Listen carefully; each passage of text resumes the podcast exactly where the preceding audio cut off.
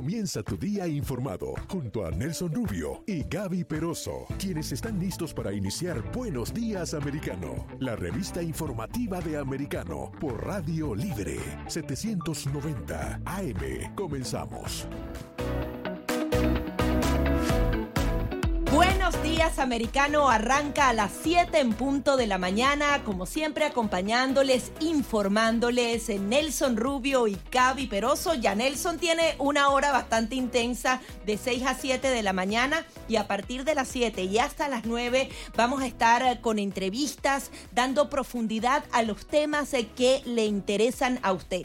Recordemos que estamos en las plataformas, en todas las de streaming. Americano Media nos puede buscar por allí en Roku en Google, en Apple TV, Amazon Fire, en cualquiera de esas. Tenemos también la aplicación móvil para que usted lo descargue en su teléfono, pero adicionalmente desde el día de ayer empezamos en Radio Libre 790 AM. Usted se monta en su carro, enciende eh, la radio AM, coloca 790 y va a estar informado las 24 horas del día, porque justamente tenemos más de 16 horas en vivo de programación original para usted, producida aquí en Americano Media. 18 horas exactas eh, en vivo ah, desde las 6 de la mañana hasta las 12 de la noche, completamente programas nuevos, nuevos, nuevos todos los días.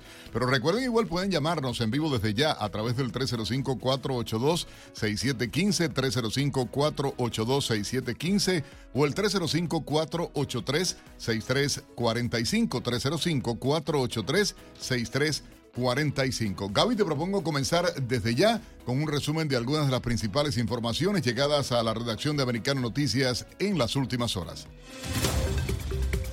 La cifra de muertos en Florida tras la devastación generada por Ian sube a 107 fallecidos según reportan las autoridades. El mayor número de decesos se registró en el condado de Lee, donde el huracán tocó tierra, y en el vecino condado de Charlotte. Ante la crítica situación vivida en el estado, el sur de Florida está enviando ayuda a los afectados mientras insiste en la búsqueda de sobrevivientes. Igualmente, las labores de rescate continúan en Florida tras seis días del paso del huracán Ian. Hasta el momento se han rescatado más de 1.600 personas en el estado, según la agencia local de manejo de emergencias. El alcalde de Fort Myers Beach, Ryan Murphy, declaró que las autoridades por ahora no permitirán el regreso de las personas evacuadas para poder proseguir con las tareas de búsqueda y rescate. El director financiero de Florida, Jimmy Patronis, anunció que la Agencia Federal para el Manejo de Emergencia FEMA autorizó el Programa Nacional de Seguros contra Inundaciones para aprobar la solicitud de una exención que permite a los asegurados acceder a parte de sus reclamos sin pasar por el proceso completo. Se informó que esa exención se emitió luego de una solicitud conjunta de las oficinas del gobernador Ron DeSantis y el oficial principal de finanzas, Jimmy Patronis. En otra información de carácter local, las autoridades detuvieron a un estudiante en la escuela Virginia B. Thomas en Doral por portar un arma de fuego. El hecho no representó peligro para los estudiantes y el joven armado enfrenta cargos eh, criminales. En esta escuela estudian niños desde preescolar hasta el octavo grado. Ante la llegada del presidente Joe Biden a Puerto Rico, afectados por el huracán Fiona, la Casa Blanca informó que el gobierno estadounidense no abandonará la isla mientras se comienza la reconstrucción. El mandatario anunció que se proporcionarán 60 millones de dólares a través de la ley bipartidista de infraestructura firmada el año pasado. Los recursos serían destinados a reforzar diques, muros eh, contra inundaciones y un nuevo sistema de alerta de inundación para que la isla esté mejor preparada para futuras tormentas. Por cierto, reportes indican que Biden le dijo al reverendo Al Sharpton, un conocido activista de los derechos civiles en una reunión privada el pasado 2 de septiembre que se postulará para un segundo mandato en 2024. En otra información, los precios de la gasolina bajaron durante el fin de semana en Florida, esto debido en parte a la exención del impuesto estatal de 25.3 centavos por galón. Esta medida obedece a la entrada en vigencia de una ley de desagravación fiscal en el estado, según el informe semanal de la AAA, el Our Club Group. El promedio estatal de la gasolina en Florida fue de 3 dólares 26 centavos por galón y ese es el precio promedio diario más bajo registrado desde el mes de enero. Y a diferencia de la realidad en Florida, el condado de Los Ángeles vive precios de la gasolina regular nunca antes visto, al llegar a 6.4 dólares por galón. El precio promedio de un galón de gasolina regular sin plomo en el área de Los Ángeles y en Long Beach subió menos de un centavo, pero fue suficiente para registrar esta cifra récord. Según las cifras de la asociación, este lunes el precio promedio del combustible a nivel nacional es de 3.79 dólares el galón. En más informaciones de carácter económico, Wall Street registró su mejor día desde julio, ya que la caída de los rendimientos de los bonos alivió parte de la presión que ha estado golpeando a los mercados. Los rendimientos del Tesoro cayeron después de que un informe sobre la fabricación de Estados Unidos fuera más débil de lo esperado. Este panorama podría significar que la Reserva Federal no tendrá que ser tan agresiva a la hora de subir los tipos de interés para reducir la alta inflación que afecta a millones de hogares. Donald Trump demandó a la cadena CNN por difamación y pide 475 millones de dólares en daños punitivos. En el reporte se explica que el expresidente afirma que el canal de noticias ha intensificado una campaña de difamación y calumnias en su contra, porque teme que se presente a su reelección en el 2024. En la denuncia interpuesta ante un tribunal federal en Fort Lauderdale, se afirma que la CNN ha intentado manchar a Trump con una serie de etiquetas cada vez más escandalosas, falsas y difamatorias. En otra información de carácter político, Colin Wayne Conway, perdón, ex asesora principal del ex presidente Donald Trump, aseguró que el líder republicano podría ser candidato presidencial para las elecciones del 2024 antes de fin de año. Al ser consultada sobre la posibilidad de su postulación, Conway indicó que el exmandatario está tan activo como cualquiera en estas elecciones intermedias y eso es importante para el cálculo. También indicó que al empresario le gustaría regresar a la Casa Blanca y recuperar su trabajo. El Departamento de Interior de Estados Unidos exigirá a los policías portar cámaras eh, corporales y publicar videos en casos importantes, así como restringir el uso de allanamientos sin aviso. Este anuncio se produce luego de que se nombrara una comisión para encontrar maneras de mejorar la confianza entre el público y las agencias policiales. Si bien algunas agencias federales ya usan cámaras corporales, el gobierno federal ha estado rezagado con respecto a estas agencias locales en cuanto a su uso. El secretario de Estado de Estados Unidos, Anthony Blinken, llegó a Bogotá para reunirse con el presidente de Colombia, Gustavo Petro, y la vicepresidenta Francia Márquez. Luego del encuentro en ese país en neogranadino, el funcionario estadounidense viajará a Chile, donde va a reunirse con el presidente Gabriel Boric, y culminará en Perú, en la Asamblea General de la Organización de los Estados Americanos.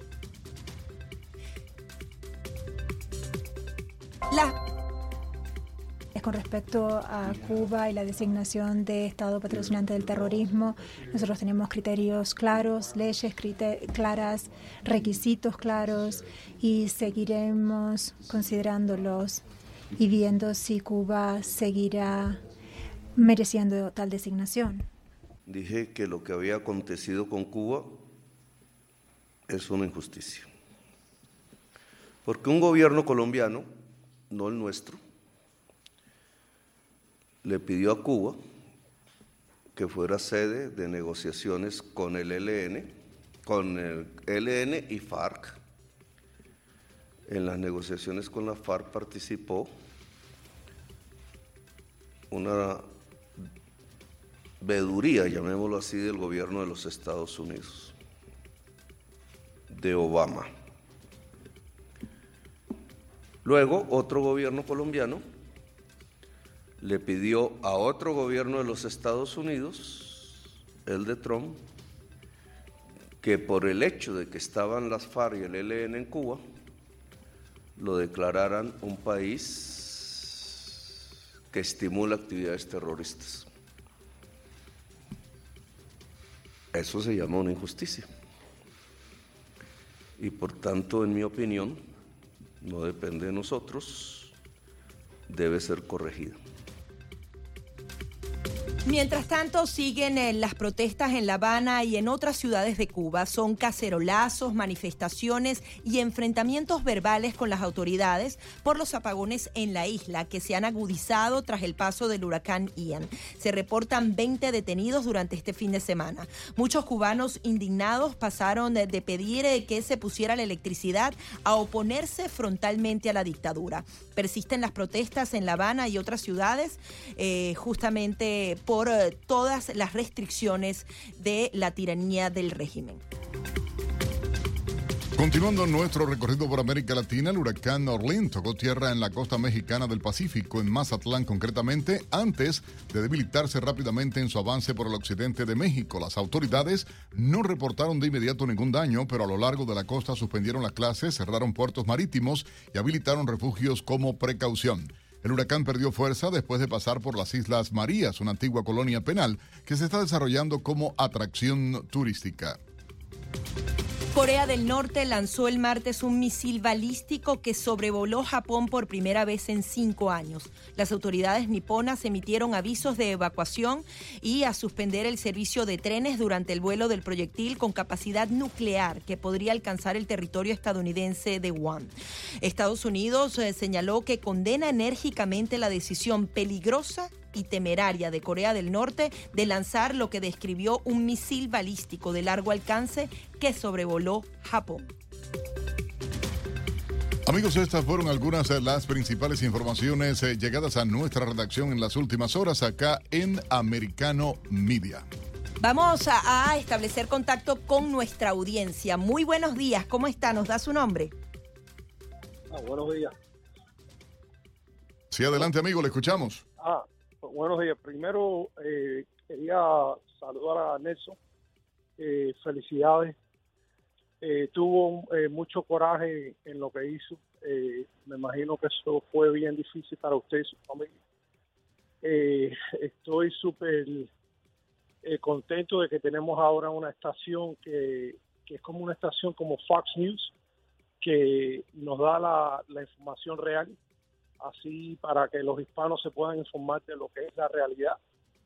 Eh, eh, vinieron al momento eh, preciso, ahora vienen las elecciones, pero bueno, nada, primero felicitarlos y, les deseo mucho éxito en la estación y bueno, hablar de unos cuantos tópicos como lo de los payasos que tenemos en la administración, como la señora Camara, que salió diciendo de que los, los afectados del, huracán eh, deben ser eh, compensados basados en la raza. No sé si ustedes oyeron eso. Sí, lo oímos. Nos quedan 15 segunditos. ¿Qué le parece a usted esa división, no? Bueno, como siempre, pero bueno, más nada, felicidades y, y contentos de tenerlo. Gracias, gracias. Aquí estamos para todos ustedes. Vamos a hacer una breve pausa y enseguida mucho más.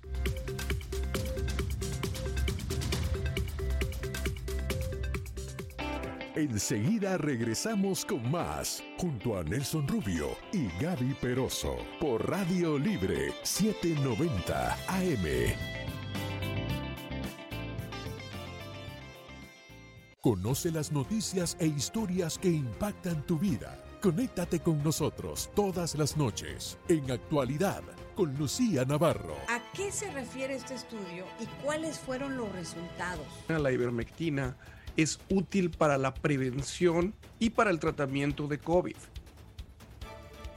La mortalidad que teníamos nosotros en nuestro hospital era de 4.4%, comparado con 40% de los demás hospitales a lo largo de los Estados Unidos. De lunes a viernes, 10 pm hora este, por Radio Libre, 790 AM. Buenos días, americano, junto a Nelson Rubio y Gaby Peroso. Si fuese otro presidente, nunca hubiesen eh, tomado esta acción. Yo he hablado con varios abogados constitucionales y ellos hasta me han dicho que la acción que hizo el FBI es, es algo ilegal, que al final ha sido uh, algo que quieren uh, terminar, acabar, destruir al presidente Trump. Conéctate con nosotros de lunes a viernes desde las 7 a.m. este por Radio Libre 790 AM. Buenos días, americano, junto a Nelson Rubio y Gaby Peroso. Pues yo creo que Irán realmente no tiene mucho interés de estar parte de ese acuerdo con los Estados Unidos en esa época. Ah, realmente Irán estaba engañando el mundo, la comunidad internacional, sobre ese acuerdo. Y realmente ese acuerdo era muy malo porque eso va a permitir Irán para desarrollar una bomba nuclear. Lo que pasa es Irán estaba engañando los inspectores de la ONU y era imposible para verificar el nivel de la riqueza de uranio en Irán. Por eso, ese acuerdo realmente era inútil por los Estados Unidos y Israel es correcto para denunciar ese acuerdo y para asegurar que los Estados Unidos no debemos reentrar ese acuerdo tan inútil. Conéctate con nosotros de lunes a viernes desde las 7 a.m. este por Radio Libre 790 AM. Lourdes en americano y un panel de destacados analistas que ayudan a comprender cada hecho desde una perspectiva clara y directa. Quiero darle la bienvenida a esta hora al programa a la vicegobernadora de la Florida, Janet Núñez. Ella nos acompaña. Esto no es cuestión de terrorismo, no es cuestión de crímenes serios, esto simplemente es una venganza política. Y yo creo que la administración Biden, como bien estabas explicando, está tratando de confundir, está tratando de, de dejar que uno se dé de cuenta los problemas serios que están existiendo hoy día debido a la política desastrosa de Biden, tanto en la frontera, con las drogas, con el tráfico humano, con la recesión, con la inflación que estamos viendo, lo más alto en 40 años, los precios en los supermercados que ya no no. De lunes a viernes a la una de la tarde por Radio Libre 790 AM. Estamos de vuelta con la revista informativa Buenos Días Americano, junto a Nelson Rubio y Gaby Peroso por Radio Libre 790 AM. 7 y 15 de la mañana continuamos aquí en Buenos Días Americano, Nelson Rubio y Gaby Peroso. En este momento vamos a tener un contacto muy especial. Vamos a hablar con una mujer que tiene más de 15 años dedicándose a ayudar a los migrantes. Eh, la mayoría de ellos venezolanos, porque ella tiene una asociación que se dedica a recibir a todos aquellos venezolanos que normalmente llegaban en avión y ahora son cientos y miles que cruzan la frontera sur de Estados Unidos. Patricia Andrada, que trabaja en la ciudad de Miami, se ha trasladado a Arizona, específicamente a Yuma. Y allá son las 4 y 14 de la madrugada y tenemos entendido que tiene toda la noche despierta porque ella misma quería ver con sus ojos cómo están llegando los migrantes latinoamericanos a Estados Unidos. Patricia, te doy la bienvenida. Muchísimas gracias por estar aquí. Patricia Andrade, adicionalmente, es experta en casos de asilo político en Estados Unidos y, como les dije, una persona que se ha dedicado en cuerpo y alma al tema de los migrantes. Cuéntanos lo que has visto durante toda la noche en esta ciudad de Arizona, Yuma. Buenos días. Buenos días, ¿cómo estás, Gaby? Muy bien, cuéntanos eh, un poco primero tu intención de viajar allá y lo que te has encontrado. ¿Es exactamente lo que esperabas? Patricia, ¿nos escuchas? Aparentemente perdimos eh, a Patricia la, comunicación, vamos a tratar de retomarlo. ¿Viste la noticia en lo que se logra esto, eh, Gaby? Porque llama la atención, dos horas, en dos horas pasaron más de 600 migrantes, eh, concretamente en Eagle Pass, en esta zona de Río Grande, y, y ahí lo que llama la atención es mayoritariamente cubanos, venezolanos y nicaragüenses, o sea, las tres dictaduras eh, más fuertes que hay en, en, el continente y la gente escapando, la gente huyendo de esos regímenes, a la represión que se ha, tomado y ya nos indican, eh, se ha logrado la comunicación nuevamente con Patricia Andrade. Patricia, ¿nos puedes describir un poco lo que has visto durante la noche en esa ciudad de Arizona? Mira, realmente me impactó. Yo seguía el tema por los medios de comunicación, por transmisiones que hacen reporteros eh, a través de sus, de sus redes sociales, pero nada es comparable con estar en el terreno y verlo con los propios ojos. Realmente me impactó muchísimo todo lo que vi, eh, una frontera abierta, donde todas las personas eh, llegan en diferentes formas con muchísimas historias. Eh, vi muchos niños, eh, mujeres embarazadas. había honestamente, es un grupo realmente numeroso. Yo solamente quería estar en el horario de la noche, que es cuando hay más flujo de inmigrantes porque en el día, como sabes, esto es un desierto. Eh, eh, los inmigrantes tienen que caminar aproximadamente a dos horas, es un averaje, desde donde lo sueltan los coyotes hasta el punto donde está la, la patrulla fronteriza. Entonces, eh, es un, en el día es bastante difícil hacer ese trayecto y en la noche, además de favorecerse por el clima, eh, los coyotes aprovechan la nocturnidad. Yo le pregunté a varios inmigrantes que cómo llegaron en medio de esa oscuridad y decían que se guiaban por la luna y que ellos a lo lejos veían eh, las luces donde está la patrulla fronteriza y eso era lo que los guiaba, pero es de verdad bastante duro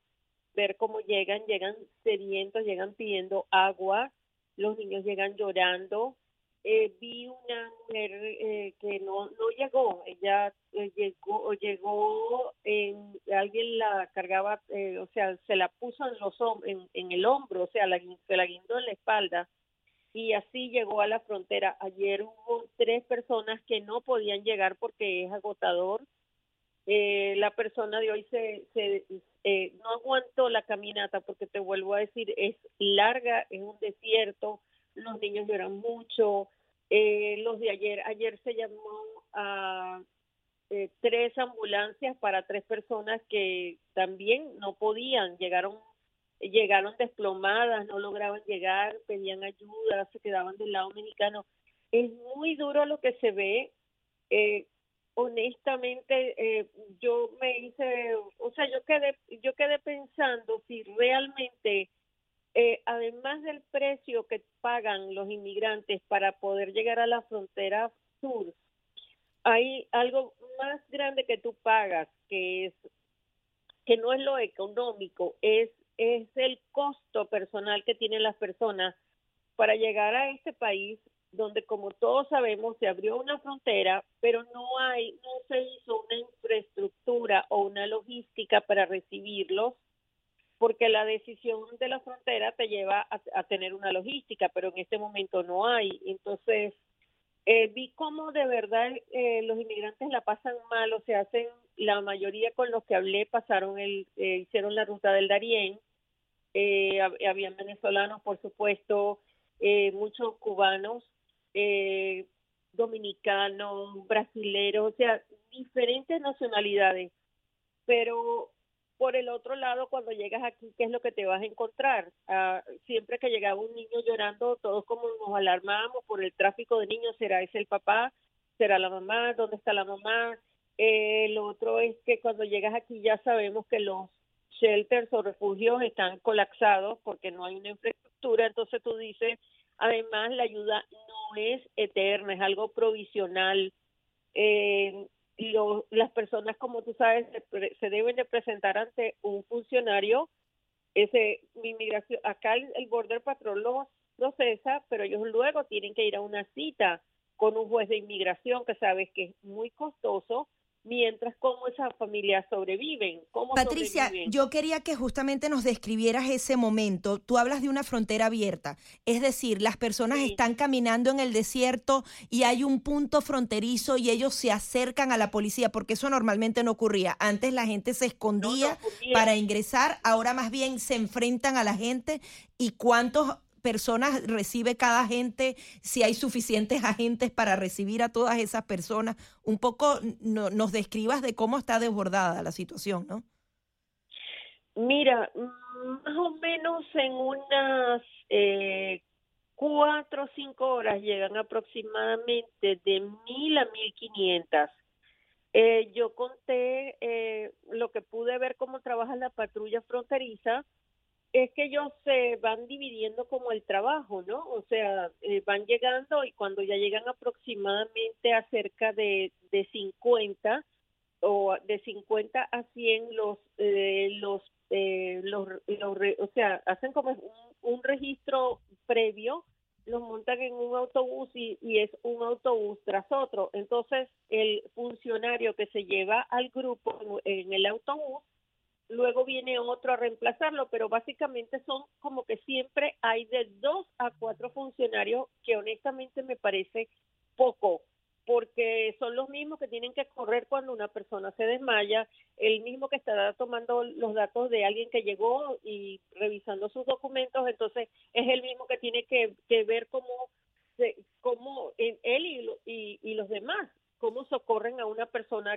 que, que, está pidiendo ayuda. Y esa cifra es increíble, Patricia, porque si estás hablando de 1.500 personas en cinco horas, son cinco personas por minuto. Y Arizona tiene que buscar esos autobuses para procesarlos y comenzar eh, su entrada a Estados Unidos. Sería así, ¿no? Son autobuses de Arizona, son autobuses federales que has podido averiguar autobuses del, de, del border, del, de la patrulla fronteriza eh, que los llevan a un centro de procesados eh, acá en Yuma y luego viene y ahí continúan el proceso hasta que son liberados. Pero realmente te, me impactó. He seguido este tema por mucho tiempo y haber estado aquí me llevó, o sea, me llevó una mezcla de emociones que es fuerte ver cómo, cómo las, las personas, porque es una frontera que está abierta, la gente viene caminando guiada por la luz o, como, o, o por la luna y entonces todos te dicen dame agua, dame agua, dame agua, los niños lloran y entonces ves cómo llegan todos y, y sobre todo las historias que, que, que arrastran, o sea, es demasiado creo que hay un costo personal muy alto por las personas lograr llegar a Estados Unidos. Aquí tiene que haber controles porque no sabes quién llega. Yo caminando por el por, por la frontera abierta detrás del muro en la parte de México, inclusive me encontré un pasaporte.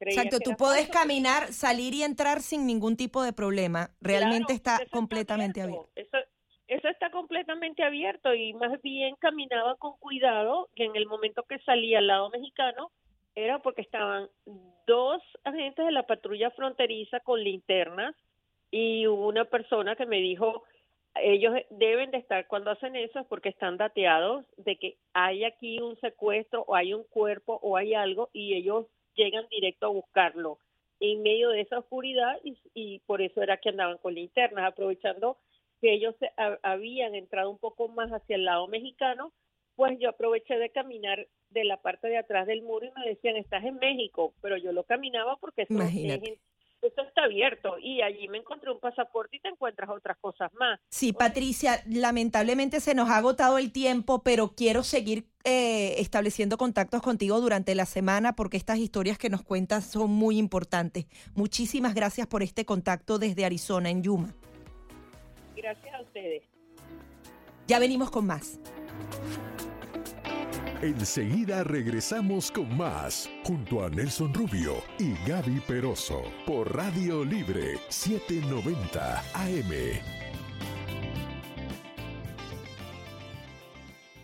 Buenos días, americano, junto a Nelson Rubio y Gaby Peroso. Pues yo creo que Irán realmente no tiene mucho interés de estar parte de ese acuerdo con los Estados Unidos en esa época. Ah, realmente Irán estaba engañando el mundo, la comunidad internacional, sobre ese acuerdo. Y realmente ese acuerdo era muy malo porque eso va a permitir Irán para desarrollar una bomba nuclear. Lo que pasa es Irán estaba engañando los espectadores de la ONU y era imposible para verificar el nivel de la riqueza de uranio en Irán. Por eso, ese acuerdo realmente era inútil por los Estados Unidos y Israel es correcto para denunciar ese acuerdo y para asegurar que los Estados Unidos no debemos reentrar ese acuerdo tan inútil. Conéctate con nosotros de lunes a viernes desde las 7 a.m. este por Radio Libre 790 AM. Conoce las noticias e historias que impactan tu vida. Conéctate con nosotros todas las noches en actualidad con Lucía Navarro. ¿A qué se refiere este estudio y cuáles fueron los resultados? La ivermectina es útil para la prevención y para el tratamiento de COVID. la mortalidad que teníamos nosotros en nuestro hospital era de 4.4%, comparado con 40% de los demás hospitales a lo largo de los Estados Unidos. De lunes a viernes, 10 pm hora este, por Radio Libre, 790 AM. Conoce las noticias e historias que impactan tu vida. Conéctate con nosotros todas las noches en actualidad con Lucía Navarro. ¿A qué se refiere este estudio y cuáles fueron los resultados? La ivermectina es útil para la prevención y para el tratamiento de COVID. La mortalidad que teníamos nosotros en nuestro hospital era de 4.4%, comparado con 40% de los demás hospitales a lo largo de los Estados Unidos. De lunes a viernes, 10 pm hora este, por Radio Libre, 790 AM. Lourdes en americano y un panel de destacados analistas que ayudan a comprender cada hecho desde una perspectiva clara y directa. Quiero darle la bienvenida a esta hora al programa a la vicegobernadora de la Florida, Janet Núñez. Ella nos acompaña. Esto no es cuestión de terrorismo, no es cuestión de crímenes serios, esto simplemente es una venganza política. Y yo creo que la administración Biden, como bien estabas explicando, está tratando de confundir, está tratando de, de dejar que uno se dé de cuenta los problemas serios que están existiendo hoy día debido a la política desastrosa de Biden, tanto en la frontera, con las drogas, con el tráfico humano, con la recesión, con la inflación que estamos viendo, lo más alto en 40 años, los precios en los supermercados que ya no uno no daba. De lunes a viernes a la una de la tarde por Radio Libre 790 AM. Estamos de vuelta con la revista informativa Buenos Días Americano, junto a Nelson Rubio y Gaby Peroso por Radio Libre 790 AM. 7.30 minutos en la mañana. Buenos días, americano, a través de Radio Libre 790M y, por supuesto, Americano Media en las plataformas. Usted puede buscarnos tanto la aplicación digital de Americano Media también en todas las plataformas o llamarnos en vivo a esta hora en el estudio al 305-482-6715. 305-482-6715 es el número telefónico por el que usted puede hacerlo o también tiene la opción de hacerlo a través del 305-483-6345. 305-483-6345. Y hay un tema, Gaby, que ciertamente es eh, fatal lo que se está viviendo y es la actividad económica acá en Estados Unidos se encuentra en un estancamiento ah, y la inflación es la más alta, hay que decirlo así, en cuatro décadas. Hay que dar información a nuestra gente también. Los salarios eh, reales, por ejemplo, acá, bajo la administración de Biden, desde que Biden, la administración demócrata, está en el poder, 4% cayó el salario real del norteamericano y el consumo por habitante no está creciendo para nada desde el pasado mes de junio. O sea, Llevamos ya eh, prácticamente, y en este momento estamos ya en el mes 10, a cuatro meses eh, continuos a donde el consumo ah, no crece en el país. La economía de Estados Unidos realmente está atravesando una recesión y esto, ah, como todo el mundo sabe, tras caer por dos trimestres consecutivos, Biden y su gobierno, los voceros, los portavoces, los diferentes departamentos están negando la situación y dicen, escuchen ustedes esto, ¿eh? ellos dicen que se está viviendo el crecimiento más rápido de la historia, de que de la deuda, ¿no?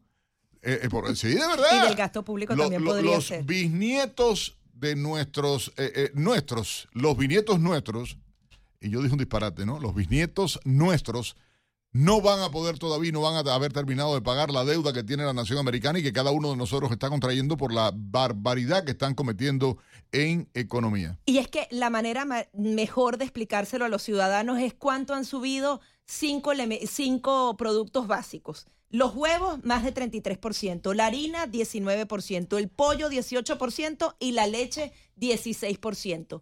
Por eso es que no te alcanza la plata y la inflación, si bien está en 8, realmente está entre 30 y 20% porque es lo que realmente tú vas a comprar en el mercado. Vamos a darle la bienvenida a Santiago Montoya. Él es consultor en riesgo político, macroeconomía, estrategia de negocio y especialista en compliance a nivel impositivo. Además, es de los nuestros, es un host de nuestro programa Poder y Dinero aquí en Americano Media.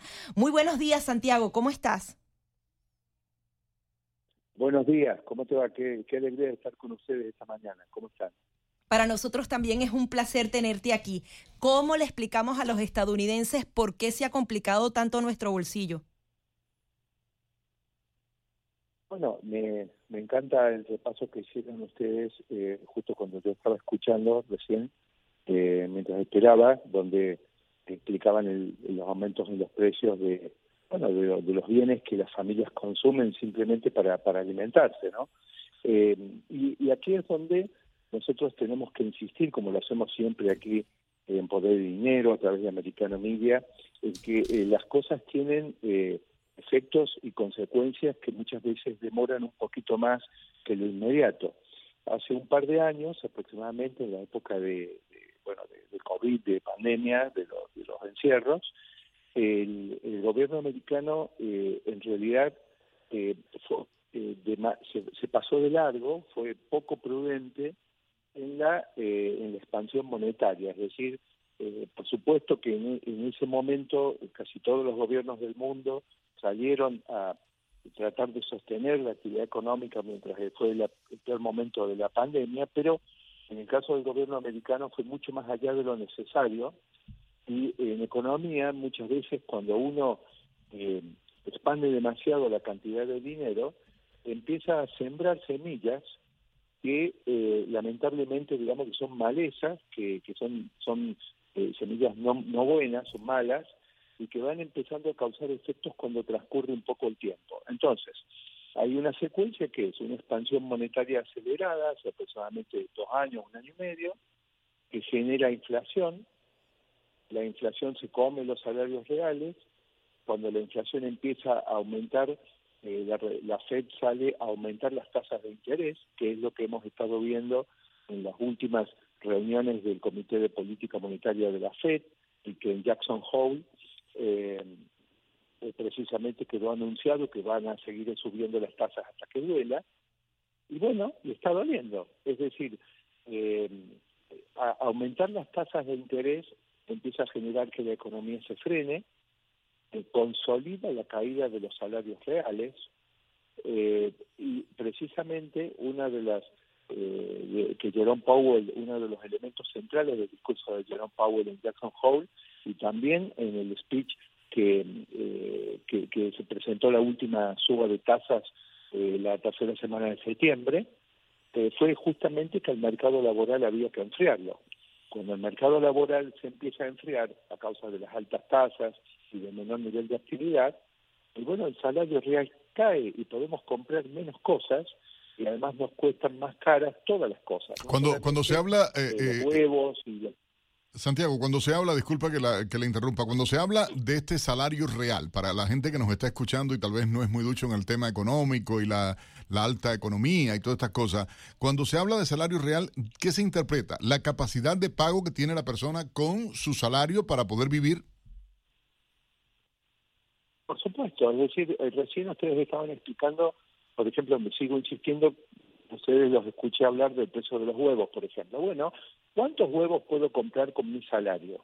Evidentemente, si los huevos aumentan de precio y los salarios no, no siguen ese aumento, cosa que así es, no siguen ese aumento, entonces yo puedo comprar menos huevos, pero vamos a ampliar. Nosotros en Poder de Dinero estamos justamente desarrollando el tema de que con los aumentos de precios y los aumentos de tasas de interés, recordemos que las familias americanas cambian el carro a través de un lease, de un, hacen un lease que es un producto financiero que cuando las tasas de interés aumentan, las cuotas del lease me aumentan.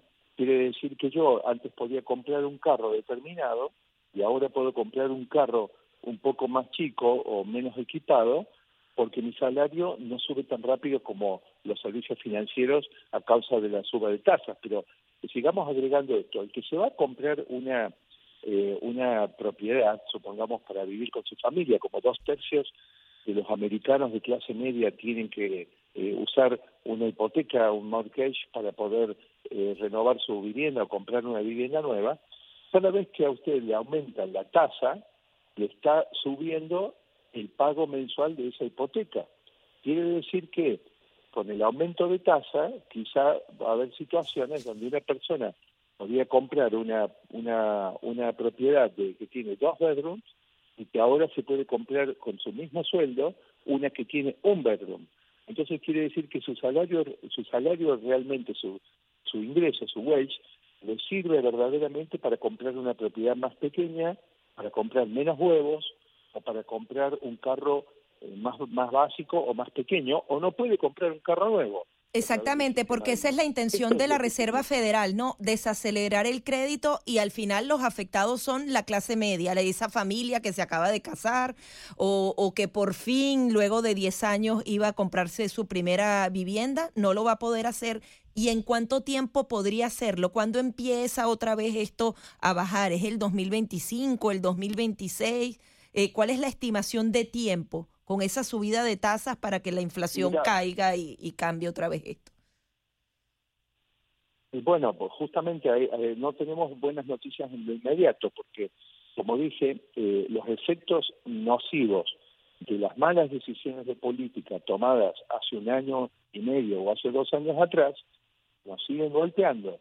No solamente hubo esas malas decisiones de política, sino que la FED inicialmente eh, declaró que la inflación era un fenómeno pasajero, no era un fenómeno estructural, y por lo tanto eh, reaccionó tarde, y ahora que reaccionó tarde, lamentablemente, nos va a seguir subiendo las tasas. Es decir, nosotros hoy estamos en una tasa de referencia de política monetaria de 3.25, pero lamentablemente para la reunión del 2 de noviembre podemos esperar entre la del 2 de noviembre y la que viene antes de fin de año en diciembre, seguramente vamos a ver la tasa de interés este, alrededor de 4 y, creo que están apuntando a 4.5 la tasa de referencia. Recordemos que con la tasa de referencia en 3, la hipoteca hoy pasó de pagar 2.8 dos años atrás a pagar 6.3.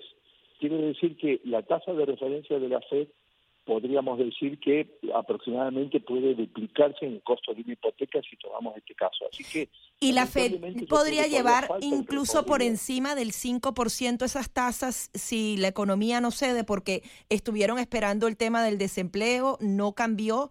Eh, la estimación podría ir 6, incluso en algún momento de la historia de Estados Unidos llegaron a 16% esas tasas de interés. Así fue, pero eh, yo no, no creo que llegue tan lejos esta vez, pero lo que pasa es que también no, la historia no se repite linealmente.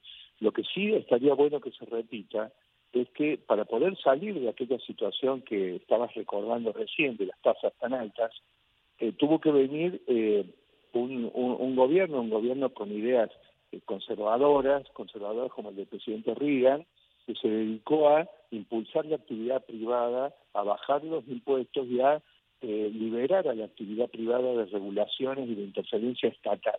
El problema que tenemos acá es que no estamos viendo esto, salvo en gobiernos como el gobierno de la Florida, que anuncian paquetes de tax relief, eh, porque obviamente están viendo que esto viene de una manera, digamos, que permite poco optimismo de aquí a un par de años a nivel de la economía nacional de los Estados Unidos, porque van a seguir subiendo la tasa, porque van a seguir insistiendo en enfriar el mercado laboral, porque eso todavía la inflación va a llevar un tiempo dominarla y todo eso va a golpear el salario real.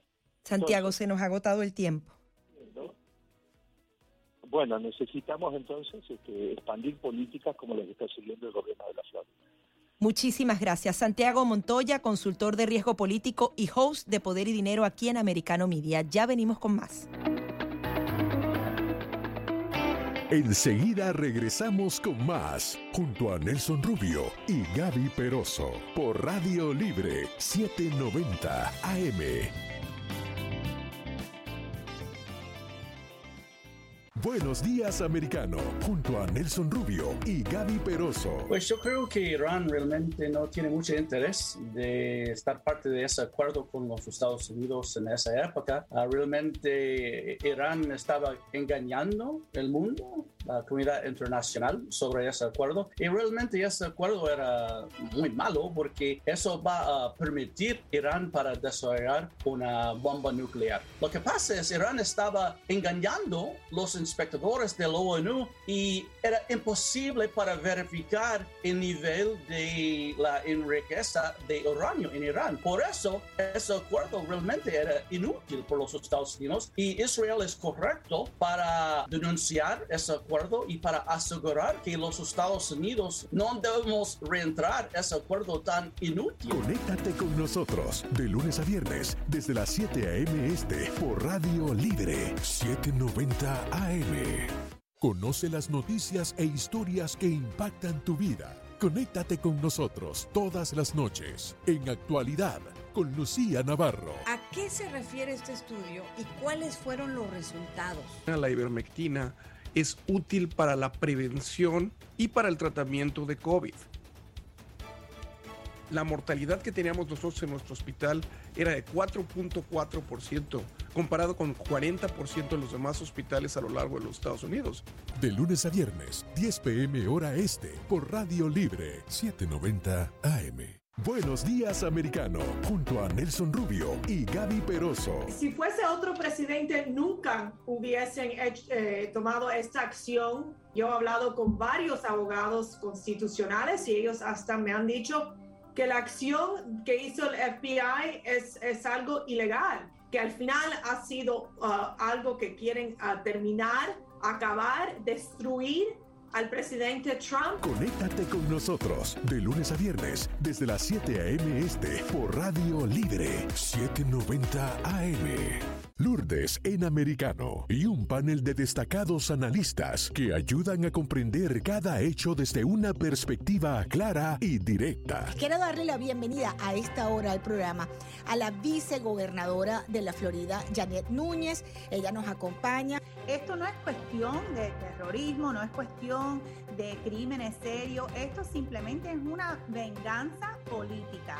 Y yo creo que la administración Biden, como bien estabas explicando, está tratando de confundir, está tratando de, de dejar que uno se dé de cuenta los problemas serios que están existiendo hoy día debido a la política desastrosa de Biden, tanto en la frontera, con las drogas, con el tráfico humano, con la recesión, con la inflación que estamos viendo, lo más alto en 40 años, los precios en los supermercados que ya no uno no daba. De lunes a viernes a la una de la tarde por Radio Libre 790 AM. Estamos de vuelta con la revista informativa Buenos Días Americano, junto a Nelson Rubio y Gaby Peroso por Radio Libre 790 AM. 7:46 minutos de la mañana, continuamos aquí en Buenos Días Americano. Aquí está Nelson como no, activándose. Me tenías, me digo, esta muchacha no quiere hablar, yo quiero saludar a Federica que llegó, ¿entiendes? Dije, ahora sí, ¿entiendes? Días. Miren, yo les voy a decir algo. Ustedes tienen que ver cuando Gaby dice buenos días. Ella sonríe así. Claro, con las manos para arriba. para contagiarnos. Buen que día, sea televisión, que yo los voy a mirar a ustedes en televisión haciendo todas esas cosas. Yo quisiera Pero que la televisión quisiera que la televisión llegara pronto, porque el señor Nelson tiene hoy una elegancia, Ah, un pañuelo en el bolsillo ¿Usted vio de eso? su chaqueta, elegancia ante todo. Bueno, ya ustedes saben que yo estoy aquí tempranito para refrescar todas estas noticias. Las quiero hacer frescas, pero vamos a iniciar la información con algo bien importante. Los Estados Unidos todos los años tiene una lotería. Las personas que no saben esto y nos están escuchando es bien importante. Es una lotería de visa. Hay mucha gente que lo hace, hay personas que uno les pregunta y tienen 10 años haciéndolo. Esto es un proceso completamente gratuito que está en la página de la- del Departamento de los Estados Unidos, donde usted ingresa a la página web y tiene toda la información ahí descargada, paso a paso, lo que tiene que hacer. Se puede hacer por grupos familiares, se puede hacer individual. Esta lotería de visas automáticamente, si tú eres la ganadora, Gaby, en tu caso, pasas a ser residente y ciudadana. Es un proceso que este país le otorga a todas las personas que participen. Es importante participar, es importante tener todos los recaudos. Pero lo que más llama la atención es la cantidad de países que han quedado fuera. Fuera no pueden tener acceso a este concurso. Voy a nombrar los países para que estemos bien atentos. Venezuela, Reino Unido, México, Colombia, República Dominicana, Brasil, El Salvador, Corea del Sur, entre otros. Hay que leer, ustedes que nos están escuchando en casita, en el carro, tienen que ingresar a la página y leer todos estos requisitos. Para mí como venezolana es muy lamentable que nosotros estemos fuera.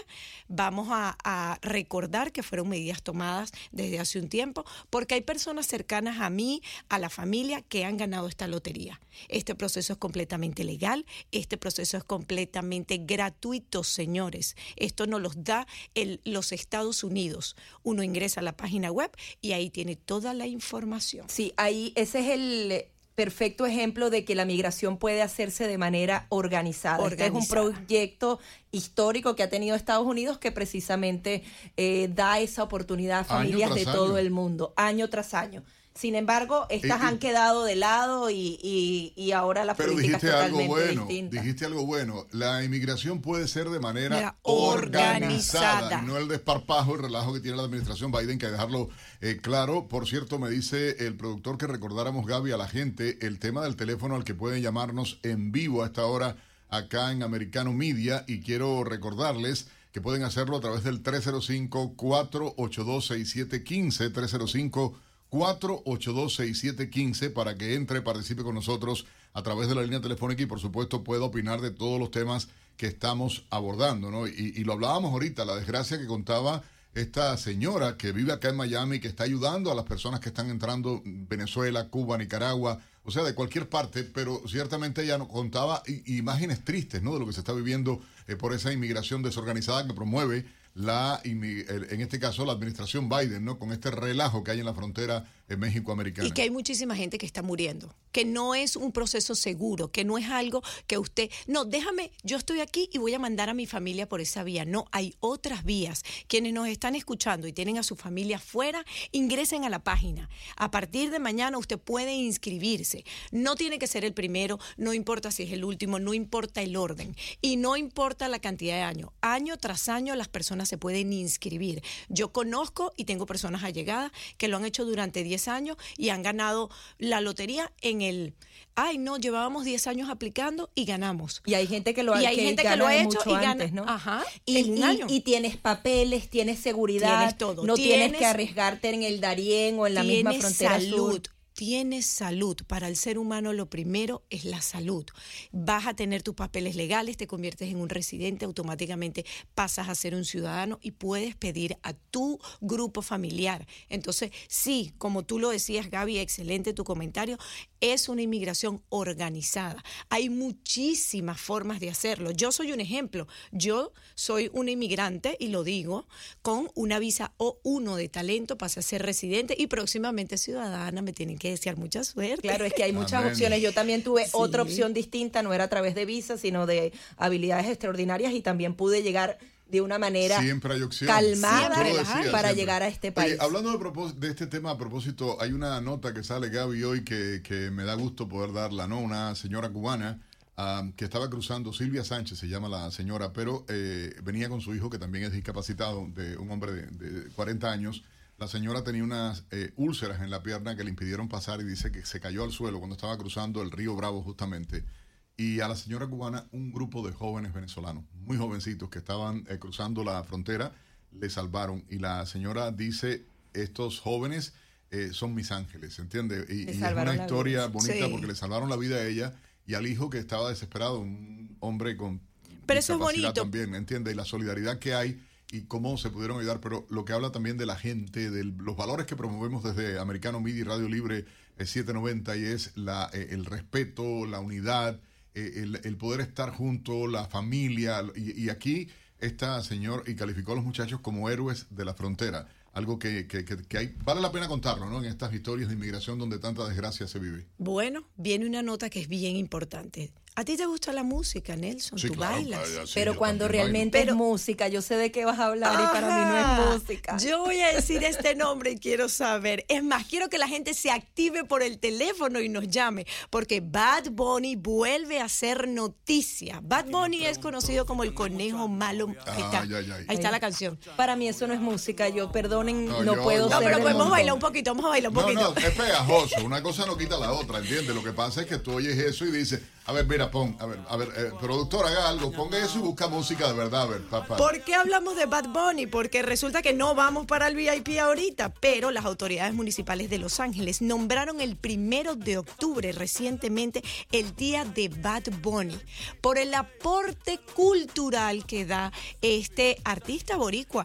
No vamos a decir que no es un gran artista, porque hoy en día es el artista número uno, pero es un artista número uno involucrado en muchas polémicas de diferentes tipos. Bad Bunny es polémica por cómo se viste, por las letras de sus canciones, porque besa a sus fanáticas en todas partes. Es Y porque todo eso forma eh, parte de un gran marketing. Que en eso sí, es ah, impecable. Oye, el productor dice, Nelson tiene todos los discos. Nelson tiene todos los Ah, discos, los tiene mira, en casa. No, es cosa de locos, de verdad. Esas Yo- letras de mira, verdad no yo, van yo, conmigo. yo le pido a la producción dos cosas. Uno, busque música, señor el productor y el director, busquen música, no esta Pero yo cosa. invito a la gente que está en casa y que nos llame y nos diga si ellos consideran que Ron DeSantis debería de poner el día de Bad Bunny en la Florida. ¿Qué? A ver, ¿qué va a pasar? Mira, bueno, Florida yo- está punteando ahí con Los Ángeles en, en, en ¿En escuchar qué? ese tipo de... Las mamás se van a atacar en no, este no, no, no, no, pero de verdad, Pero yo, mira, hay tanta gente buena, notable, Notable, importante ¿verdad? para poder artistas. dedicarle el día que me perdonas, ¿entiendes? O sea, yo Pero aquel, este municipio no de Los Ángeles va- porque hizo no mucha tengo la más mínima no idea ni quién es ni cómo se comporta, excepto lo que El sale señor publicado, Kevin de bueno. León es quien ha dado las declaraciones y ha dicho que este artista boricua eh, ha dado un gran aporte con su música, con su rock, con su fusión, porque resulta que es rock, punk y soul. Y yo todo el tiempo le decía a mi hija, quítese reggaetonero. Y yo Ahora estaba hay que, equivocada. hay, ahí hay que averiguar bien si Bad Sí, Bunny realmente. está pagando por ese día, porque aquí, por ejemplo, en Estados Unidos, no sé, no, Ah, su- no sucede en, lo- en los países latinoamericanos. Una avenida, si tú tienes suficiente plata, la 107, tú la puedes llamar José Luis Rodríguez, como ocurrió, por ejemplo, en Doral. Sí, si tú tienes la- dinero para eh, hacerlo, Pero José quizás Luis él Rodríguez puede... es, es el símbolo, Puma. un pero- ícono de, de, de, de- de una de- Claro, la de vida. músicos. Pero puedes, o sea, si eres famoso y tienes el dinero, acá. puedes Pero podemos hablar de Bad Bunny al regreso. No, no, llámenos, no, llámenos no, por no. teléfono. Ya, tu motion con Bad Bunny, gracias, de verdad, gracias ah, por estos comentarios, lo que Ve, trending. eso sí es música. Ah, ahí está, no. Ahí está. Hacemos, hacemos pausa, ya regresamos por supuesto en Buenos Días Americano a través de Americano Media Radio Libre 790M en todo el sur de la Florida. Buenos días, Americano.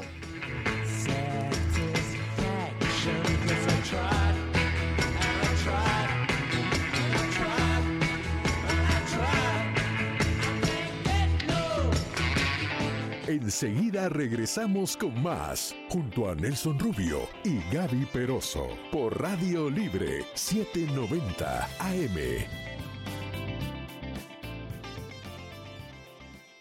Lourdes en americano y un panel de destacados analistas que ayudan a comprender cada hecho desde una perspectiva clara y directa. Quiero darle la bienvenida a esta hora al programa a la vicegobernadora de la Florida, Janet Núñez. Ella nos acompaña. Esto no es cuestión de terrorismo, no es cuestión de crímenes serios, esto simplemente es una venganza política.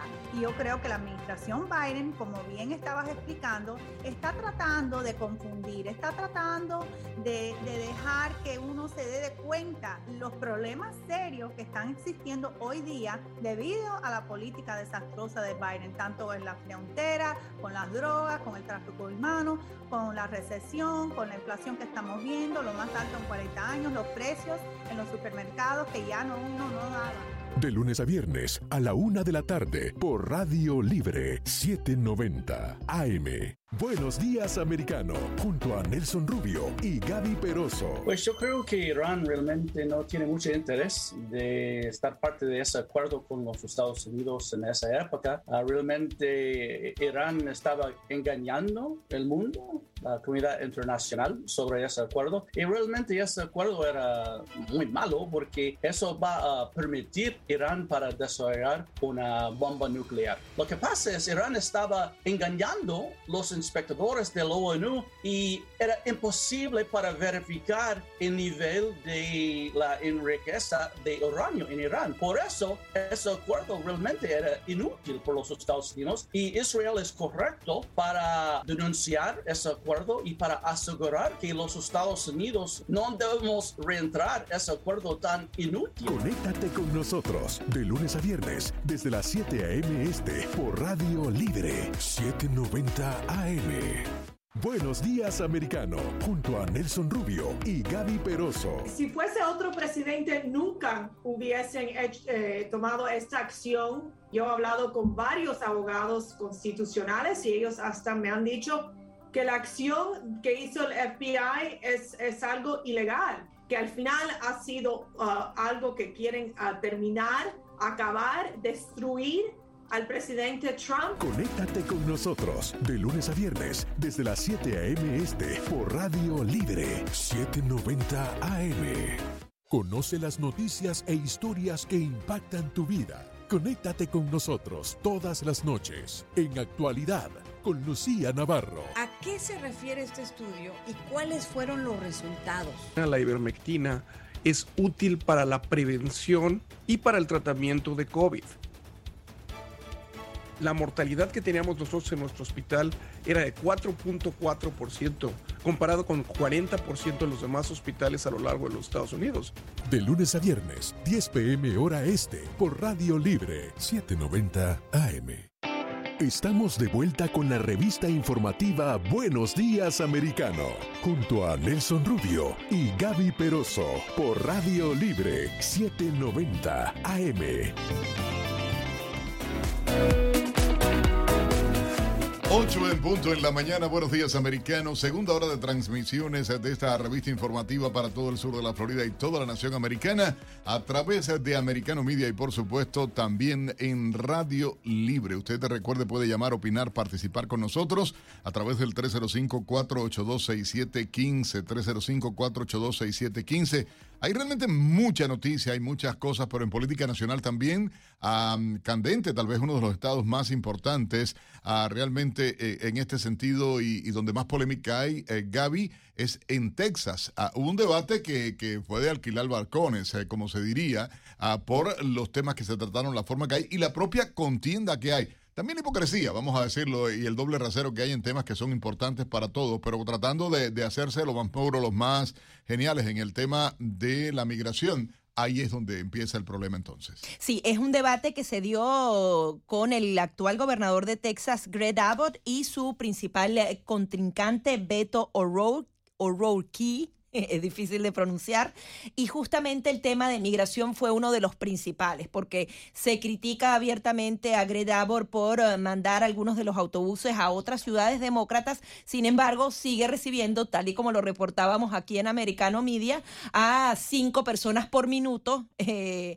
la frontera entre Arizona y también en Texas. Pero vamos a darle la bienvenida a Alejandro Treviño. Él es analista político y exportador, export, ay Dios mío, estoy acelerada ex portavoz de la campaña del gobernador de Texas, Gredavo. Muy buenos días, Alejandro, ¿cómo estás?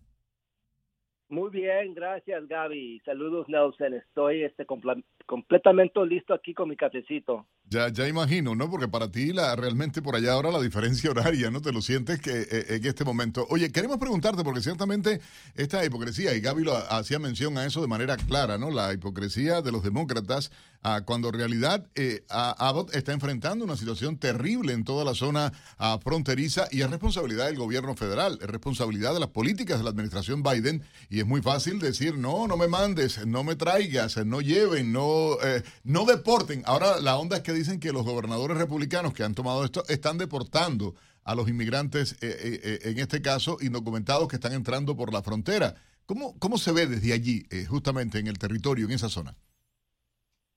Y en primer lugar, me encanta que el debate entre el gobernador Greg Abbott y Beto O'Rourke haya ocurrido el viernes pasado, porque a veces ni siquiera se realiza un debate por una razón u otra, ya, ya, ya lo saben. Realmente les da a los televidentes y los votantes la, la oportunidad de ver y escuchar a los candidatos lado a lado para para que puedan aprender sobre las posiciones en temas de importancia, tomar en cuenta sus experiencias y sus logros y para evaluar sus planes distintos sobre cómo llevar nuestras vidas y nuestro país y a, un lugar mejor. Y además como hay mucho hay mucha división en nuestro país, en mi opinión, ese debate fue bastante positivo. Ahora, el sitio, la Universidad de Texas, en el Río Grande está a menos de 20 millas de la frontera entre Estados Unidos y México, lo que permitió un tema central del debate, la, cuestión de la seguridad fronteriza y las políticas de Texas sobre los inmigrantes. Eh, que, que, queda bien claro que este debate fue sobre los temas principales a los que se enfrentan los tejanos, que incluye la economía, la inmigración, abortos y, la, salud, economía. Eh, y comentaremos como los dos candidatos cómo presentaron un contraste bien claro. Ahora, Alejandro, nosotros ya conocemos la política de Greg Abbott, pero ¿cuál es la propuesta de Beto O'Rourke con respecto a la migración? ¿Él está de acuerdo que la frontera esté abierta? Eh, ¿Se va a poner de acuerdo con el gobierno federal para hacerlo de manera ordenada? Eh, ¿Cómo sería un gobierno demócrata en un estado fronterizo? Bueno, sí, este interesante porque O'Rourke, Beto O'Rourke criticó a Abbott por su intento de distraer la atención sobre el fracasado de la operación Lone Star, que según él ha causado cuatro billones de dólares a los ciudadanos de Texas desde su inicio el año pasado.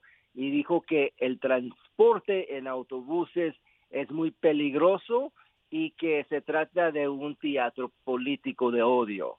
La realidad es que la administración Biden-Harris sigue ignorando y negando la crisis histórica en nuestra frontera del sur, ah, que ha puesto en peligro y, y ha sobrecargado a las comunidades de Texas desde hace casi dos años. El gobernador dijo que Beto apoya las políticas fronterizas abiertas y niega los problemas existentes en la frontera. Dice que Beto es demasiado peligroso para. Y Beto, ¿cuál es la propuesta que hace para recibir entonces a todos esos migrantes? ¿Va, no sé, a crear más lugares de refugio? ¿Y cómo va a dar seguridad a los estadounidenses para que, por ejemplo, no entren las drogas o no sigan actuando todas estas bandas delictivas, los coyotes que ingresan a estas personas?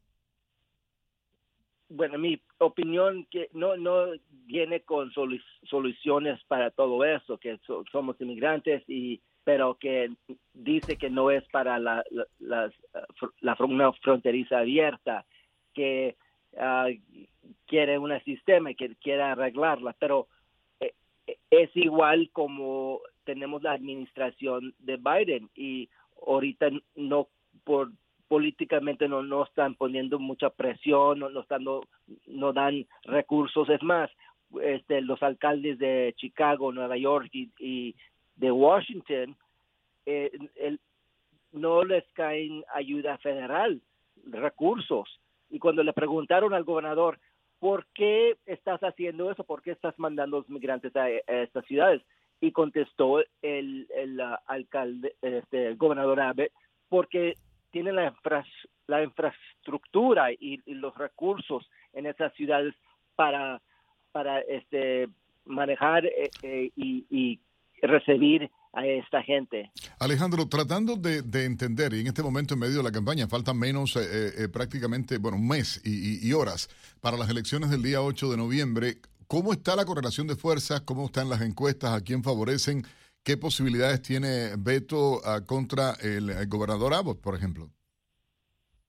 Bueno, vamos a los boletines. Eh, En encuesta pu- pu- publicada la semana pasada revela una ventaja de 8 puntos para Abbott, 50% sobre O'Rourke, el 42%, y eh, el resultado entre los dos es más mixto si se tiene en cuenta la raza, etnia, la edad y el sexo.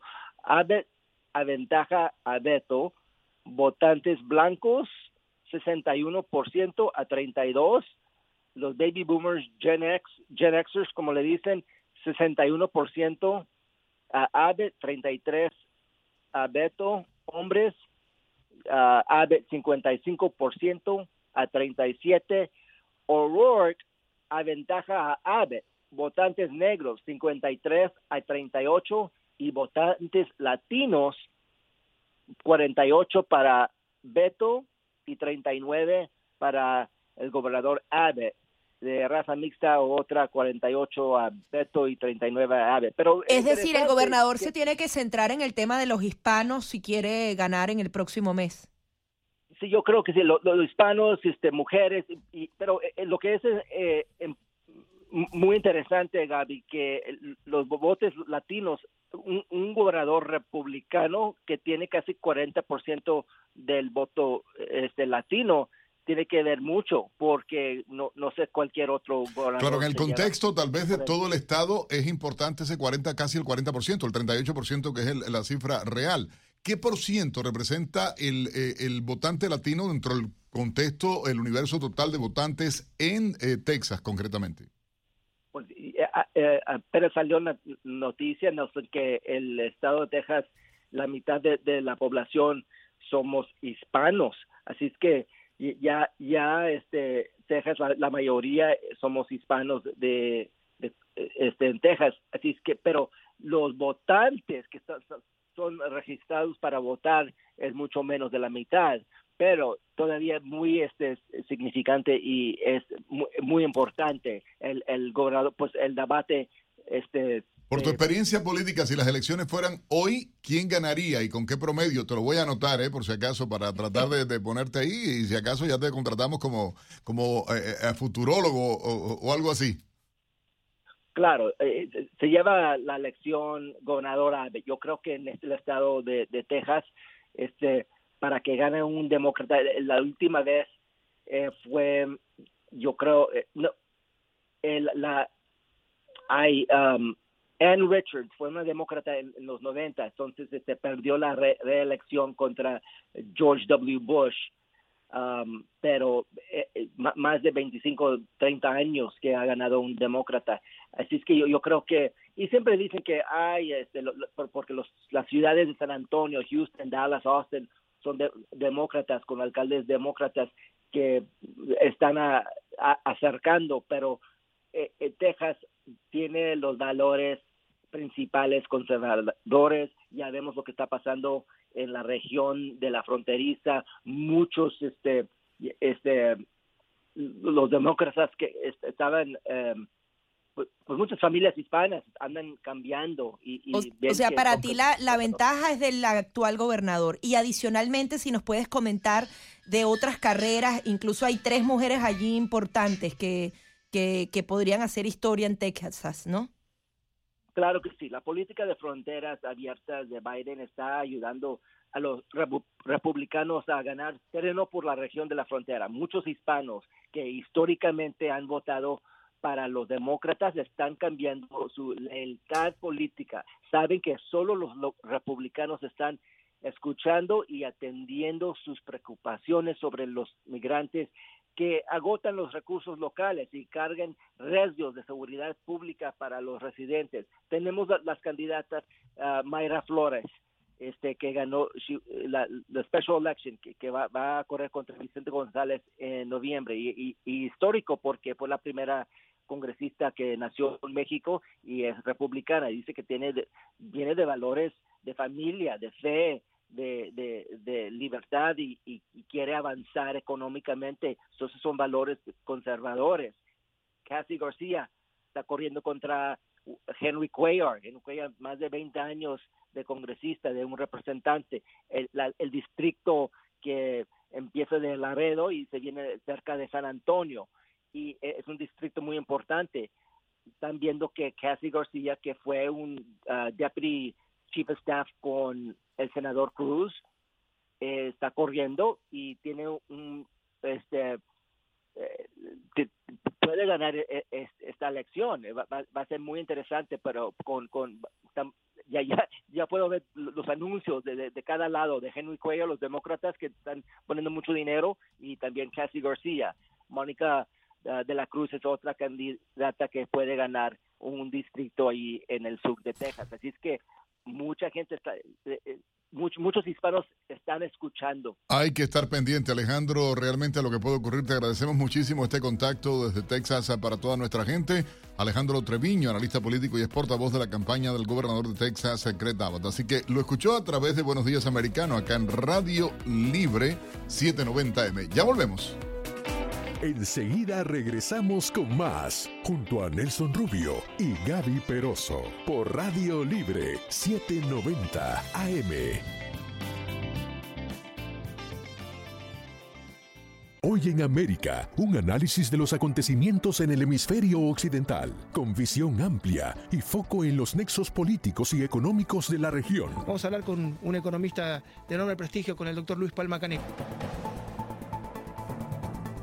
Hay sectores que sufren más que otros, por ejemplo, sin duda la construcción, la venta de casas, la venta de autos, bienes durables, etc. Pero lo importante es que no se pare la producción en general.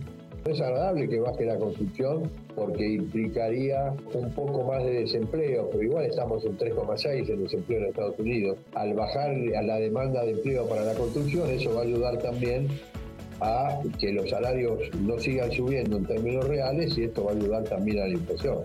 Es el costo de bajar la inflación.